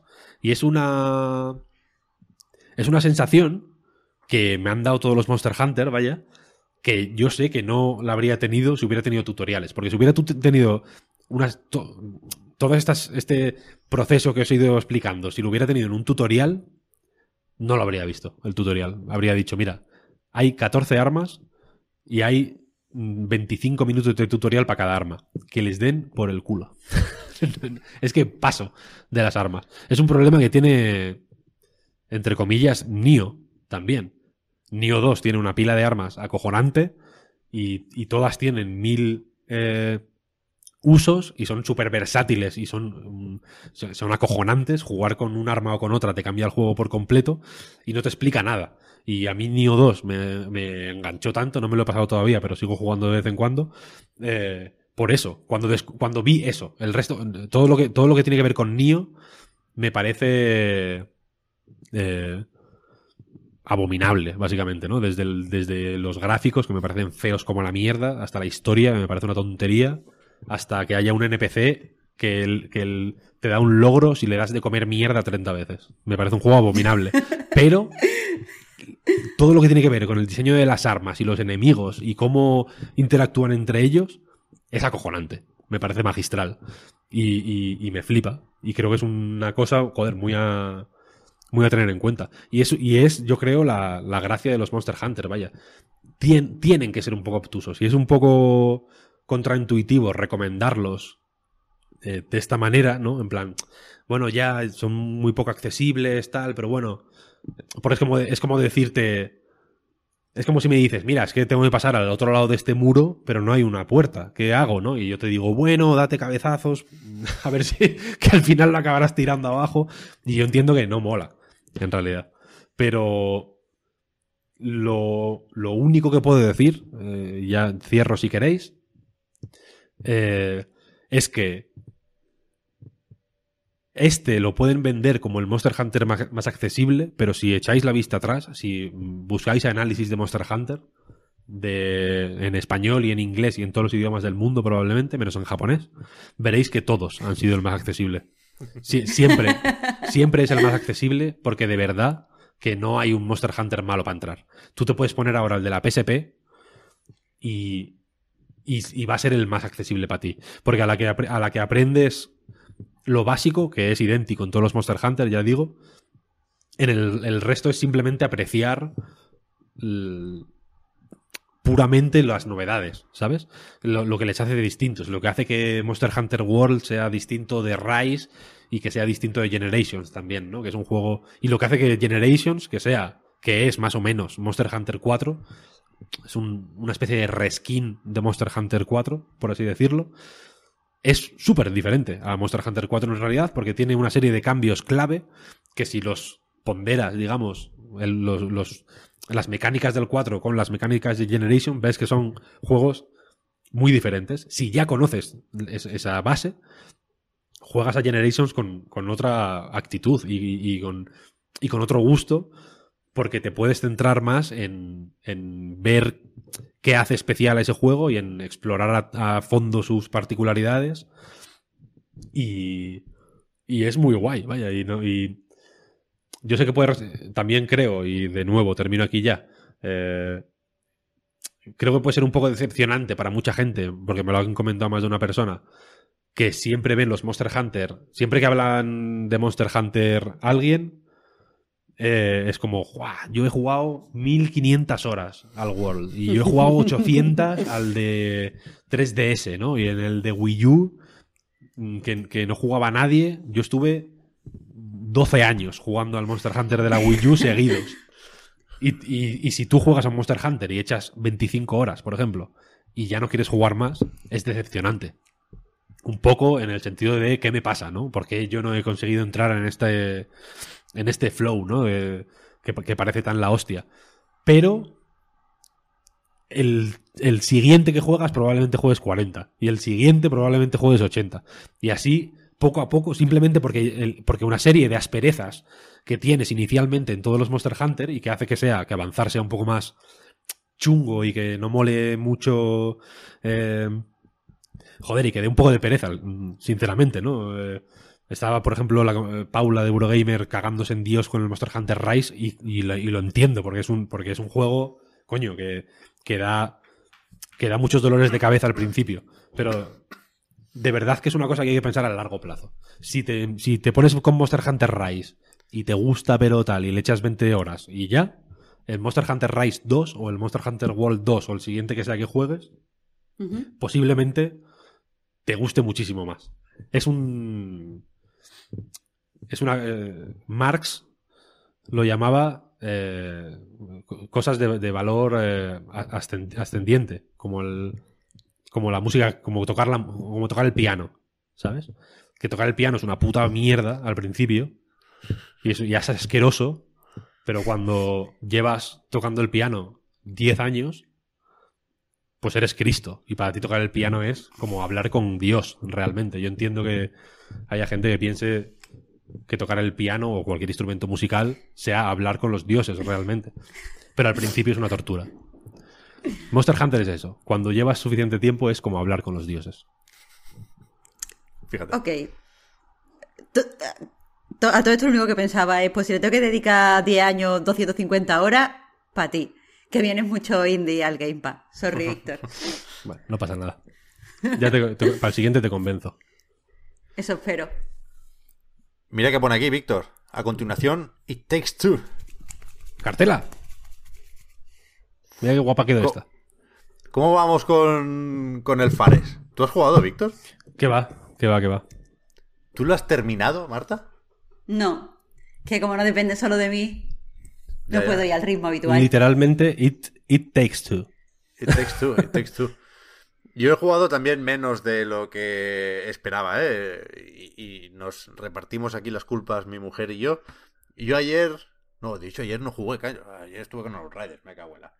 Anteayer... Ay, acabamos con Moon Baboon, que es más o menos pronto en el juego, porque no es tan corto como podíamos pensar en algún momento, pero hemos visto ya unas cuantas cosas, con lo cual, dale Marta, pero yo iré diciendo también.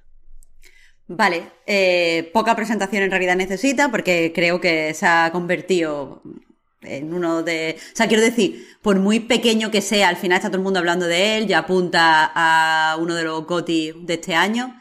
Básicamente eh, es un juego cooperativo de Hassel Light Studio eh, que va eh, de un matrimonio que va a divorciarse y su hija eh, hace una especie de conjuro para que, o sea, pidiendo que vuelvan a estar juntos. Y el conjuro los transforma, mete sus almas, como queramos decirlo, en unos muñequitos que ha hecho la chiquilla y aparece un libro del doctor Hakim, el libro del amor, que les va a poner diferentes tipos de pruebas para... eh, en realidad, desde el principio te dicen que para que sean amigos o para que se lleven bien o para que no... eh, eso para que no, eh, pues, aunque se divorcien o no se divorcien, pero para que se lleven bien, básicamente, sean amigos.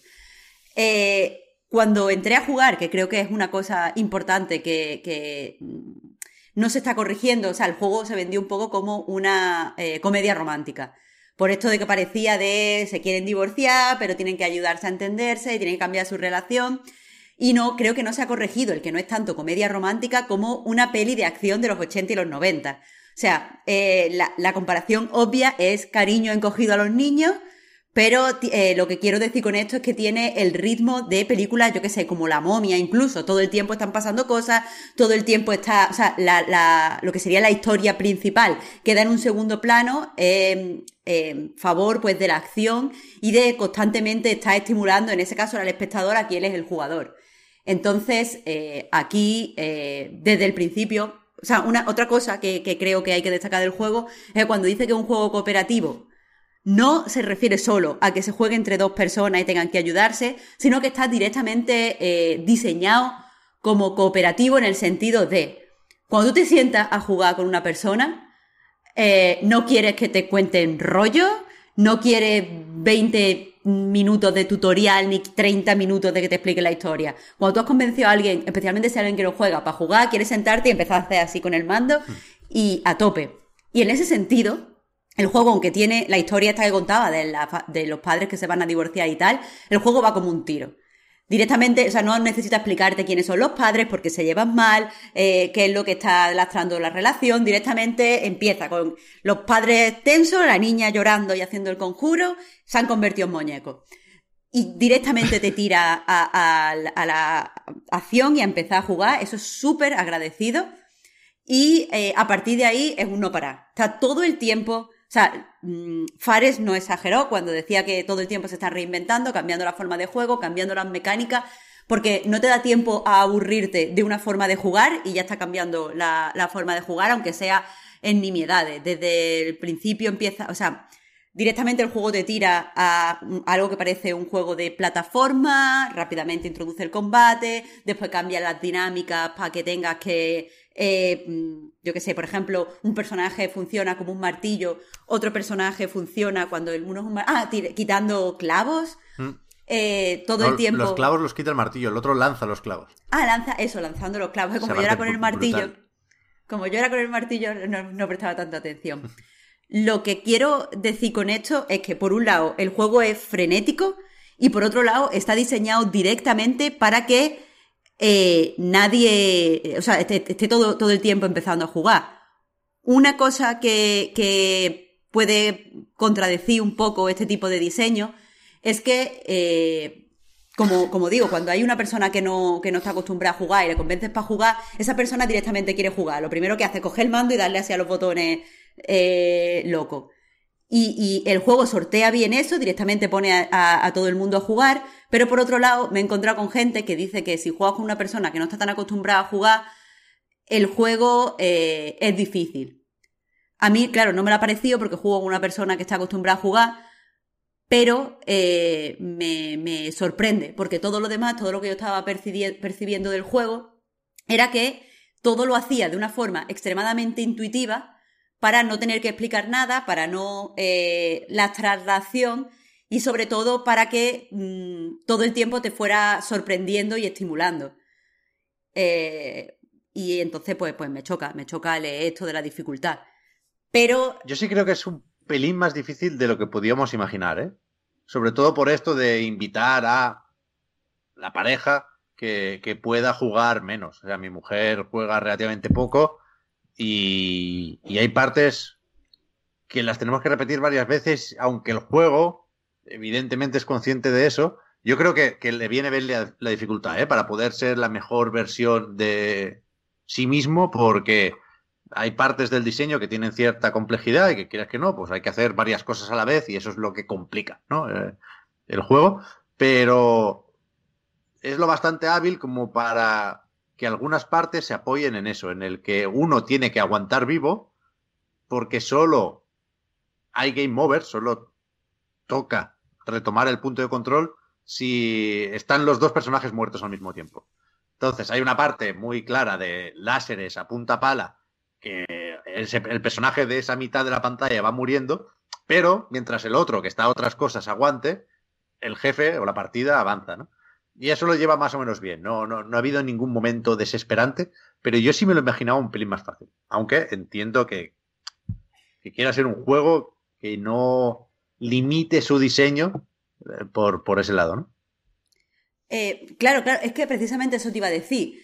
Eh, hay, hay, no sé, ciertos saltos o ciertos movimientos que hay que hacer, especialmente saltos cuando tienes que hacer doble salto y dash para avanzar, que creo que puede ser difícil para una persona, o sea, incluso más que, lo, que los jefes, para una persona que no tenga eh, experiencia y no pueda colocar a cámara y hacer el combo, por mucho que se permita hacer lento, eh, a la hora de hacerlo. Pero todo el tiempo te deja, o sea, es, es muy ágil a la hora de, de, volver a regenerar el personaje. Incluso cuando estás jugando contra un jefe, eh, cuando te matan una serie de veces, para regenerar el personaje es simplemente darle a eh, triángulo, creo, repetidas veces para que el personaje se, para que el personaje vuelva.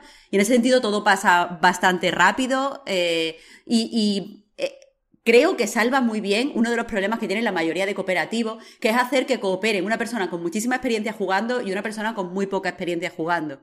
Creo que lo salva eh, eso muy, muy bien. Pero lo, después... salva, perdona Marta, con esto de las muertes, dices. Sí, sí, y con la, con la agilidad en la que se vuelve de la muerte, ¿no? nunca va a tardar mucho, por ejemplo. Respondiendo a alguien que lo preguntaba en el chat, o sea, aquí lo que no hay es un jugador que tire del carro, quiero decir. No. No es Mario y el otro es Capi, ¿no? En el Mario Odyssey, los dos tienen que jugar su partida y tienen que jugarla al mismo tiempo y tienen que jugarla en serio. O sea, no es casual el juego, no lo es. No. En ese sentido, Pep iba a hacer lo que creo que sería la única crítica que, negativa que encuentro al juego en este momento, que si queréis después pues hablamos del humor y tal y cual, que son cosas que creo que interesan menos. Pero eh, la crítica esta es que eh, el juego es consciente de que muchas veces, un momentillo, ay, ay, ay, ay, de que, uy, muchas veces eh, se puede, o sea, muchas veces va a jugar una persona con experiencia, una persona con poca, es que se me iba a caer la cámara, perdón, una persona con poca experiencia, se me ha ido, perdón. Vale, ahora, ya, sí. Vale, el juego es consciente de que en muchas ocasiones una persona con mucha experiencia va a jugar con una persona con poca experiencia y evidentemente no quiere aburrir a ninguno de los dos y por eso pone la dificultad, pero a la vez pone estos ciclos tan rápidos de revivir. El problema que tengo es que los dos, mm, cuando te escoges a un personaje, no, no te especifica eh, qué tipo de cosas vas a tener que hacer o no te deja en ningún momento eh, establece, no te indica cuál es, cuál va a ser más difícil o cuál va a ser menos difícil y qué tipo de cosas difíciles va a tener que hacer. Entonces, eh, creo que eso hubiera sido un punto para hacer el juego más accesible. Me hubiera gustado que, por un lado, si las dos personas, por ejemplo, han jugado y quieren sorprenderse, pues directamente, eh, pues tú, te, tú quieres ser la muñeca, pues te coge la muñeca. Tú quieres ser el muñeco, pues te coge el muñeco.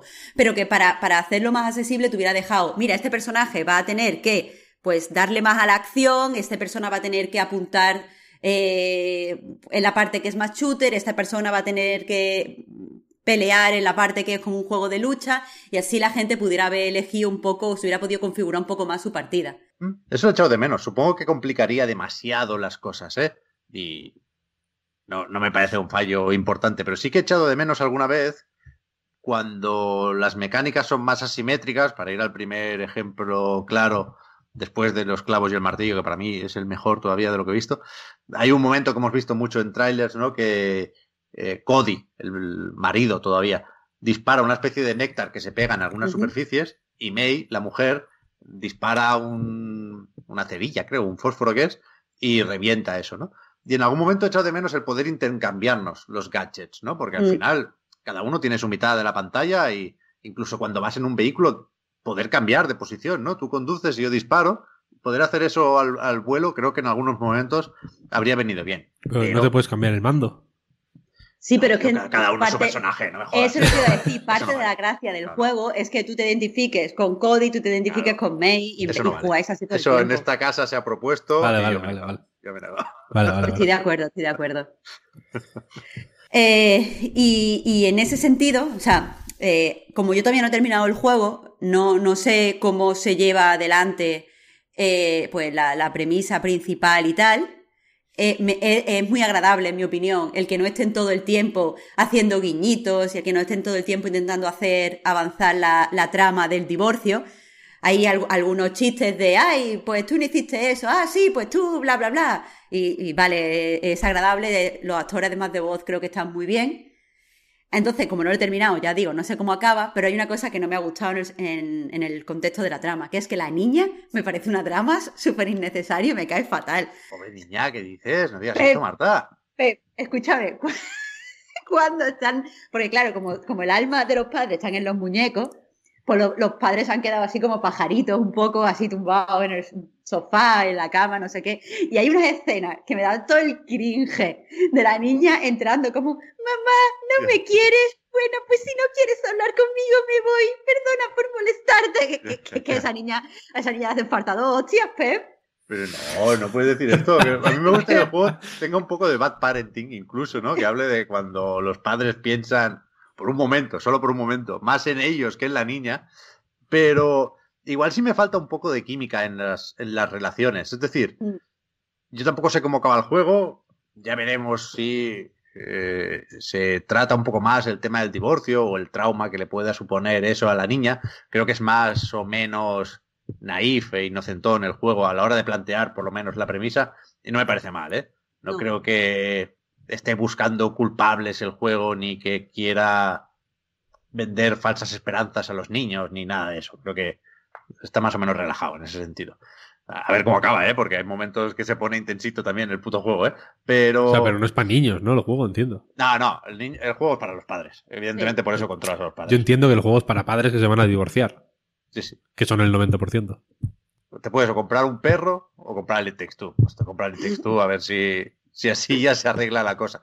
Pero tampoco, tampoco el juego intenta ser muy furor, ¿no? Decía yo en la broma del mini punto para el equipo de las mm. chicas. Hay un poco de eso, evidentemente, al discutir sobre tú no recogiste esto, tú no arreglaste lo otro. Es que no pero es algo que lleva el juego solo con los diálogos y afortunadamente no involucra al jugador, creo.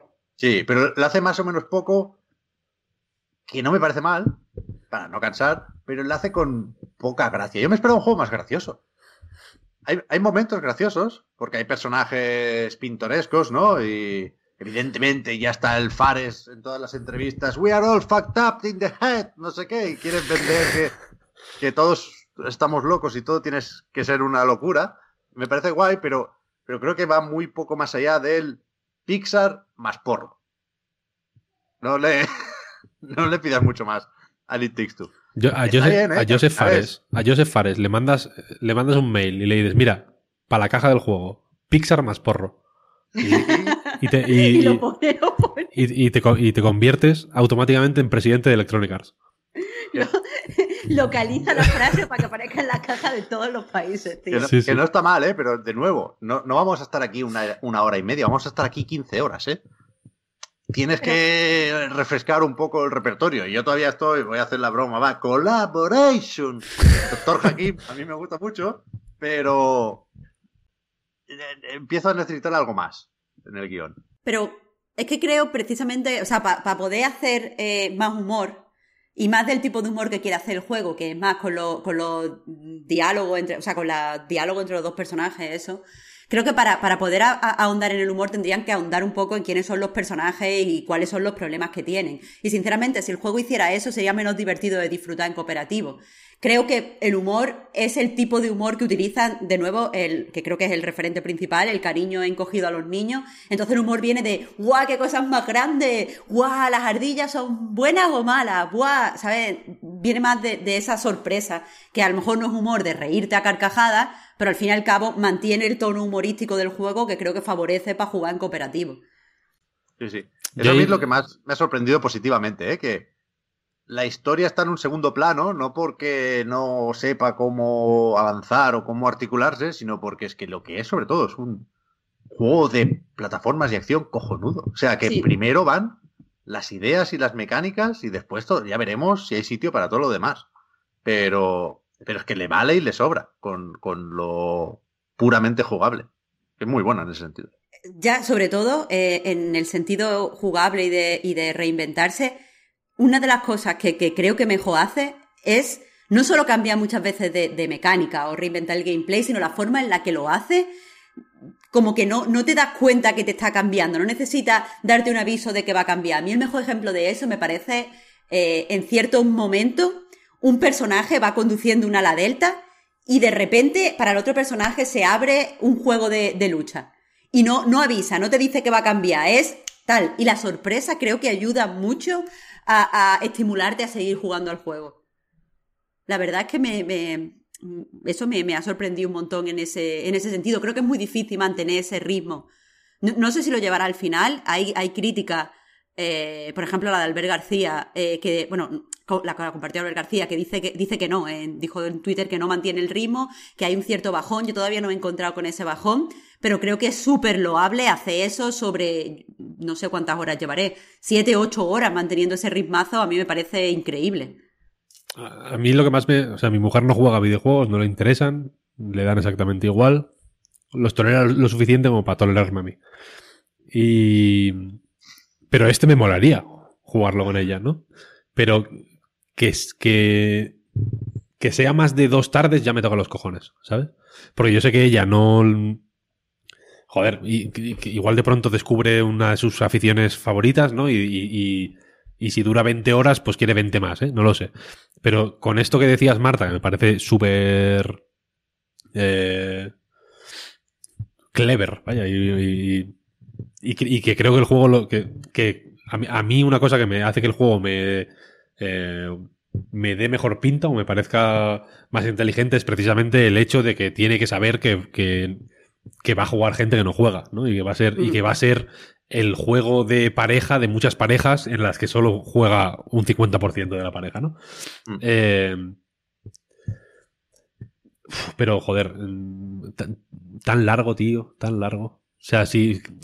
A mí me gustaría una experiencia así, pero más condensada, ¿no? Más como ver dos pelis, ¿sabes? Ya.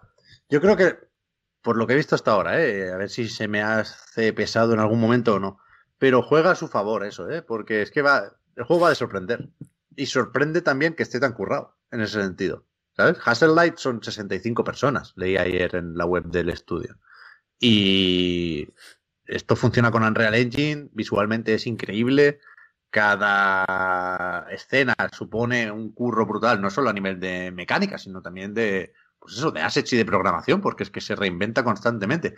Hay un, hay un momento bastante guay también, en el que Cody, en este caso, se puede hacer grande o pequeño. Y cuando te haces pequeño, cuando te encoges, que te encoges mucho, no hay trampa, no, no cambia el escenario. Simplemente, pues, cambia la cámara y, y, y los objetos los ves mucho más grandes, pero tienen las mismas texturas y los mismos modelos, digamos. Y, y joder, es, es, muy, muy, muy meritorio y muy destacable lo que han hecho aquí. ¿eh? Esa parte marea, por cierto. Eh, porque el personaje de May lo que hace es que se pone unos zapatos que pueda ir andando por las paredes. Sí. Y, y, eso, de eso de andar por las paredes me mareó tela. Pero. Eso, me, me, me, encantó cuando tiras los ganchos y empiezas a dar vueltas. Uno eso es súper chulo, es súper bonito. bonito en pareja. El sí. caso, Víctor, para que no te quede atrás.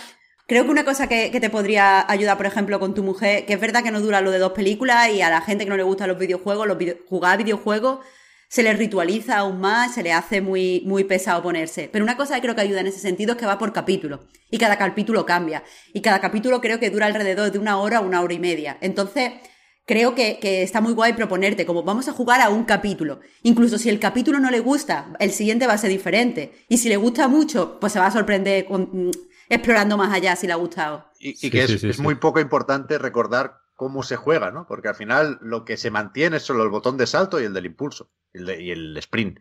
Pero todo lo demás es una mecánica distinta cada vez. Mm. Sí, sí, sí. Es que por, por, ahí preguntaba alguien que es que. Lo siento que se me ha ido, ponía en plan. Entonces al Last of Us solo se puede jugar en cooperativo entre padres e hijos e hijas, tal. Pero ya este quiero jugar con mi mujer, no quiero jugar con un amigo. Sí. Con un amigo quiero jugar al Halo. El juego es, es lo bastante bueno como para que podamos ponernos a su favor y decir que lo tiene todo en cuenta. Inclu te podría decir que no insiste en las matrimoniadas porque el juego te permite jugar con un amigo, con una amiga, faltaría más. Por eso no está todo el rato recordando Cody y May son pareja, quizás.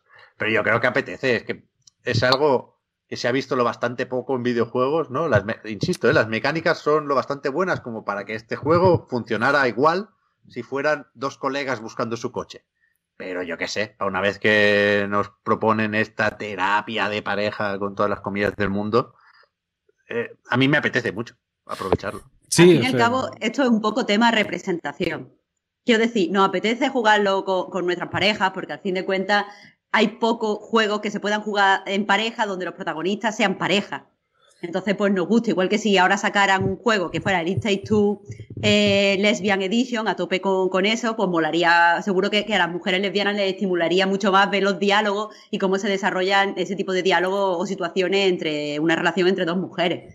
Tampoco ahora vamos a descubrir que a la gente nos gusta vernos representados y ver nuestros problemas en pantalla. Total, total, total. Pero, que la, la pareja, sea del tipo que sea, eh, las, las, dinámicas de pareja, las problemáticas de pareja, lo que quieras decir, eh, heterosexuales o no, es que no... O sea, este me, me, mola la idea esa, ¿no? De que son una pareja realmente y que el juego es de... Tiene que ser jugado en, en pareja con, con, tu novio o con tu novia o con tu colega, ¿eh? Lo que sea, ¿no? Pero que realmente las mecánicas son de pareja, ¿no? Que normalmente la pareja es, pues bueno, si le doras la píldora a este notas suficiente tiempo, luego hay una cinemática que, que folláis, ¿no? Es un poco la, es un poco la pareja del videojuego. O eso, o, o, estar, o, es una pareja que está muerta directamente y que la recuerdas simplemente. Y me, y me, y ya, joder, ya que estaba este contexto, digamos, de. Es que, joder, el, ya digo, este juego no, no, no sé si lo jugaré nunca, en realidad, vaya, pero me, desde que se presentó, no paro de pensar en plan puto Fares, eh, que ha ido perfeccionando la dinámica del combo, ¿no? Del, del, uno más uno. Y, creo que, joder, y este tiene muy buena pinta. Desde que se presentó ya tenía una pintaza de, la hostia y, parecía que estaba eh, relacionado. Eh, mucho, ¿no? El, hecho de que sea un juego cooperativo con el hecho de que sea una pareja, ¿no? Como, como en A Way Out, en realidad, que también tenía bastante que ver. Sí, Aquí yo, eh, no, o sea, no he dicho nada, no sé si, porque la gente que no haya jugado luego nos va a decir, nos va a, a tachar de spoiler fílicos, pero en el A Way Out había un girito final. Ah, bueno. Eso voy a decir. Entonces, claro, aquí yo ya os preguntaré si este tiene o no el girito final. Yo tengo curiosidad por eso, ¿no? Porque el girito de la Way Out es muy comentable no tan girito, pero sí el final de Brothers, A Tale of Two Sons es muy comentable. Mm. Y veremos qué pasa con el final de eh, It Takes Two. Nos servirá eso para comentar hasta qué punto, pues yo qué sé, eh, realmente cae en el peligro de estigmatizar el divorcio o de poder añadir un sentimiento de culpa a los hijos y las hijas de padres divorciados. No lo sé, me sorprendería que fuera así, pero en cualquier caso, lo que sí sé seguro es que eh, el giro o la sorpresa o el cierre o la narrativa en general del juego importa menos que en Brothers y que en A Way Out, porque todo lo demás es mucho mejor. Estoy de acuerdo. Es, un juego de plataforma. Es que es eso. La, historia acompaña, pero no me parece tan importante como, como yo pensaba. Una cosa que creo que, que, O sea, la historia se queda en segundo plano porque eh, el juego no es de este tipo de, de juegos colaborativos donde necesitas comunicación, que entonces hubiera visto mal que, la historia quedara en segundo plano. Quiero decir, si el juego me estuviera todo el tiempo diciendo, una pareja tiene que comunicarse, comunicaos, pero yo no me voy a comunicar contigo, jugador, el, la parte de la historia, me hubiera parecido mal. Eh, un juego, por ejemplo, de cooperativo que necesita comunicación, se me ocurre Overcook. Necesitas estar hablando con otra persona. Yo hago la hamburguesa, sí, pues yo vi sacando el arroz, yo vi a lavar platos, pues yo vi no sé qué. Pero este juego no necesita tanto comunicación como entendimiento. Quiero decir, que también se relaciona con lo de jugar con tu pareja. Eh, eh, creo que si juegas con una persona con la que tienes mucha confianza, como que básicamente sin hablar podéis organizaros a la hora de hacer las cosas, sabéis a qué, qué va a estar haciendo la otra persona mientras tú haces no sé qué. Y entonces, eh, eso, la historia no importa porque importa más la, la, la forma en la que conectáis, la conexión. Y, y, entonces creo que en ese sentido va a estar relacionado con el final. Porque creo que el juego es muy claro en eso. No es tanto que estéis hablando, porque cuando Cody y May hablan, se enfrentan entre sí, sino simplemente entender que existe esa conexión. Sí, sí. A lo mejor me la estoy jugando y la semana que viene digo, mira, no tengo ni idea de videojuego. Ya, ya, tengo muchas ganas de ver el final, ¿eh? pero es verdad que durante la partida la conversación la dirige el diseño del juego. Exacto. Y eso, y eso a mí me ha ganado. Eso es. Exactamente. Esa es la cuestión, a, a eso iba. Que, que desde, desde que se anunció tenía pinta de que iba a ser así, por el. Por, por, lo, por, por lo centrado, porque recuerdo que el primer tráiler ya era un festival, ¿no? De pantallas ahí distintas y tal, que, que, que era flipante eso, la cantidad de ideas que sacaba y demás, y, y, y me, y me dio la sensación de que era como el, el, el primer juego de Fares que era el, el gameplay, el que movía todo, ¿no? Más que... Sí, sí. Porque es que creo que, lo- que hasta lo comentamos, ¿no? Porque Fares, que viene del cine, que es un tío que... Pues que podría tener un poco todas las taras, digamos, que, que tiene la gente mm, mal venida del cine, ¿no? A- aquí me parecía como una apuesta muy tocha, también incluso por temática, ¿no? Por los colorines y por la locura de, de que todo sea, de que cada movi- de que cada pantalla sea distinta y demás. Eh, parecía el primer juego en el que mm, era el gameplay el que el que hablaba y eso está bien. Es tremendamente expresivo. De hecho, lo que comentaba Pep del momento es en el que cada uno se engancha por un. Estás como en el espacio, ¿vale? Y no hay, no hay tal. Cada uno se engancha por un lado y os quedáis así dando vueltas. Es expresivo. eh, eh, eso a, a- a un nivel de, de pareja, de conexión, de todos los temas de- del juego están ahí. Y por eso creo que es tan satisfactorio hacerlo. No solo porque es divertido en el concepto de estar jugando. Sí, sí. Que a ver, que, que si se pueden tener las dos cosas, mejor que mejor, ¿eh? Siempre está la conexión entre la historia y las mecánicas en este juego. Y Si, si yo digo que ocupa más espacio, pues el plataformeo es porque es muy bueno, pero si al final consigue mezclarlo todo y que, que se equilibren los pesos, pues, pues genial. Pero me, me gusta que, que no dependa necesariamente de la historia este juego. Muy bien, muy bien, yo estoy muy contento. O sea, estaba viendo que, claro, ahora, ahora ha salido ya Disco Elysium de Final Cut y está con un 96 en Metacritic. Pero después está ya el It Takes Two con un 89 ¿eh? de los lanzamientos recientes. Porque tenemos ya todos que hacernos a la idea de que no hay ningún juego mejor ever y nunca lo habrá que Disco Elysium. Así que no es Disco Elysium, pero está bien, es la mejor crítica. Es una pena. Bueno, no, iba a decir. El, el original tuvo un 91 y esto un 96. Bueno. Mm. Yo tengo Gente una apreciando cruzada, ¿eh? posteriores. Sí, sí, coño, haberlo apreciado en su momento, Losers. hombre. De este hablaremos más próximamente. Es que lo, lo han estado preguntando por el chat, en plan, ¿no habéis jugado ni- ninguno al Disco Elysium tal?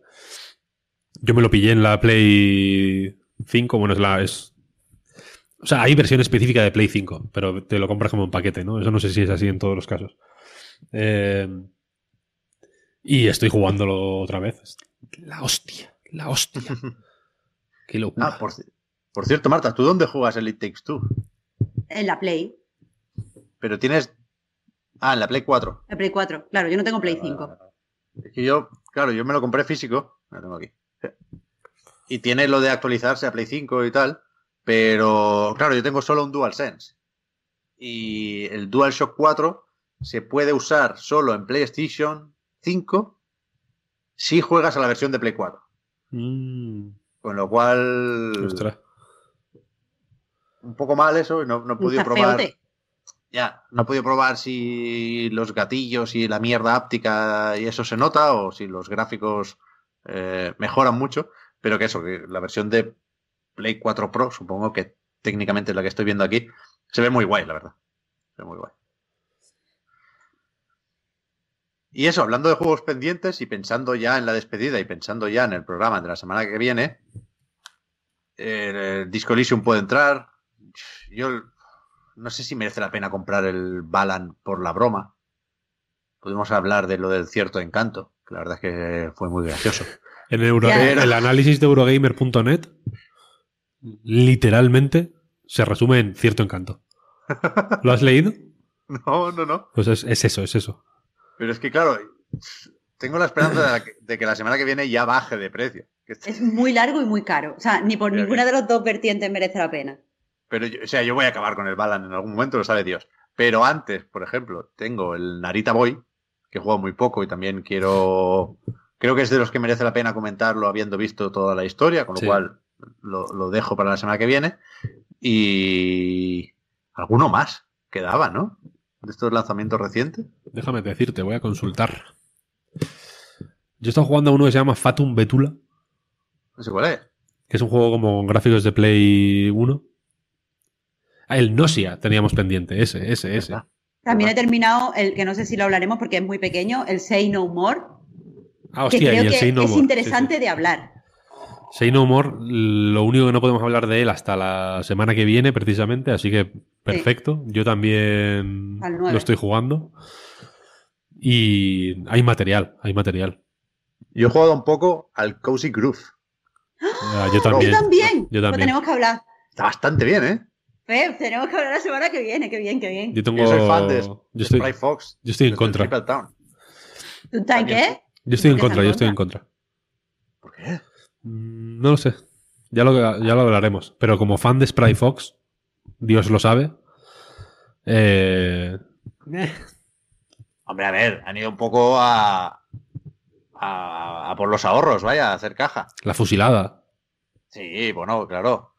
Bueno, ya hablaremos. Cogió el dinero de Apple que y se lo han guardado bien para, para hacer Triple Town 2. Ya, Pero está bien, a mí me, a mí me está gustando. Eh, pues eso, eh, joder, que hay un montón de juegos, me cago en la leche. Y nos decía alguien en el chat que efectivamente la semana que viene tendremos ya el Outworld Soulstorm. Ah, hostia, es verdad. Qué El ganas. Plus si lo queremos y si no, hay hasta ediciones para coleccionistas, imagínate. Qué ganas. Ya ves. Y Pues- Returnal, ¿para cuándo era, tío? 30 de abril. Para el 30 de abril. Ah, bueno, bueno. Uf, estaba Todavía nervioso. Alguien, es, no- es que hace, hace ya como dos horas alguien puso en el chat eh, y de Returnal todavía no podéis hablar. Yo estaba pensando, me ¿cómo que, cómo que, cómo que no podemos hablar? ¿Qué, qué está pasando aquí? No, no, todavía no. Pues eso, la semana que viene también contenido a tutiplen garantizado, con lo cual nos vamos a comer todos.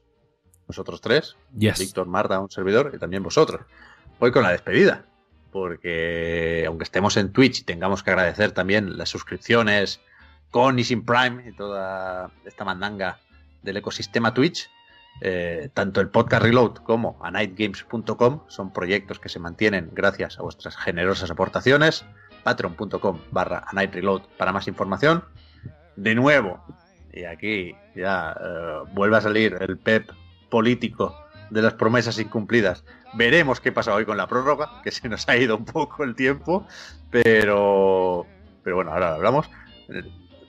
No seguirá el directo, eso eh, os lo digo ya porque me tengo que ir. Y en cualquier caso, muchas gracias por el apoyo. Eh, gracias también a los que nos seguís y nos ayudáis a mejorar sin ser patrons. Y gracias primero a. Joder, no me... hostia, mira que me sabía los nombres. Alberto, perdón, Alberto y Antonio. No lo he mirado, lo juro que no lo he mirado. Alberto Venegas, no me salía. Gracias Alberto y Antonio por haberse pasado por aquí. Gracias también a Víctor y a Marta. Faltaría más. A ti, Pep. A ti, Pep. Y hasta la próxima. Chao, chao. Chao, Hasta chao.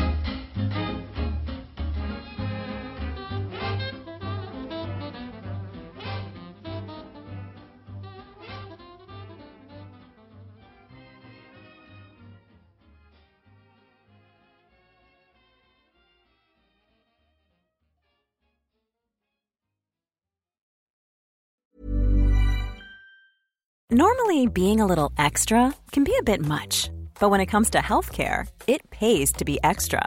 And United Healthcare makes it easy with Health Protector Guard fixed indemnity insurance plans. Underwritten by Golden Rule Insurance Company, they supplement your primary plan, helping you manage out of pocket costs without the usual requirements and restrictions like deductibles and enrollment periods. So when it comes to covering your medical bills, you can feel good about being a little extra. Visit uh1.com to find the Health Protector Guard plan for you.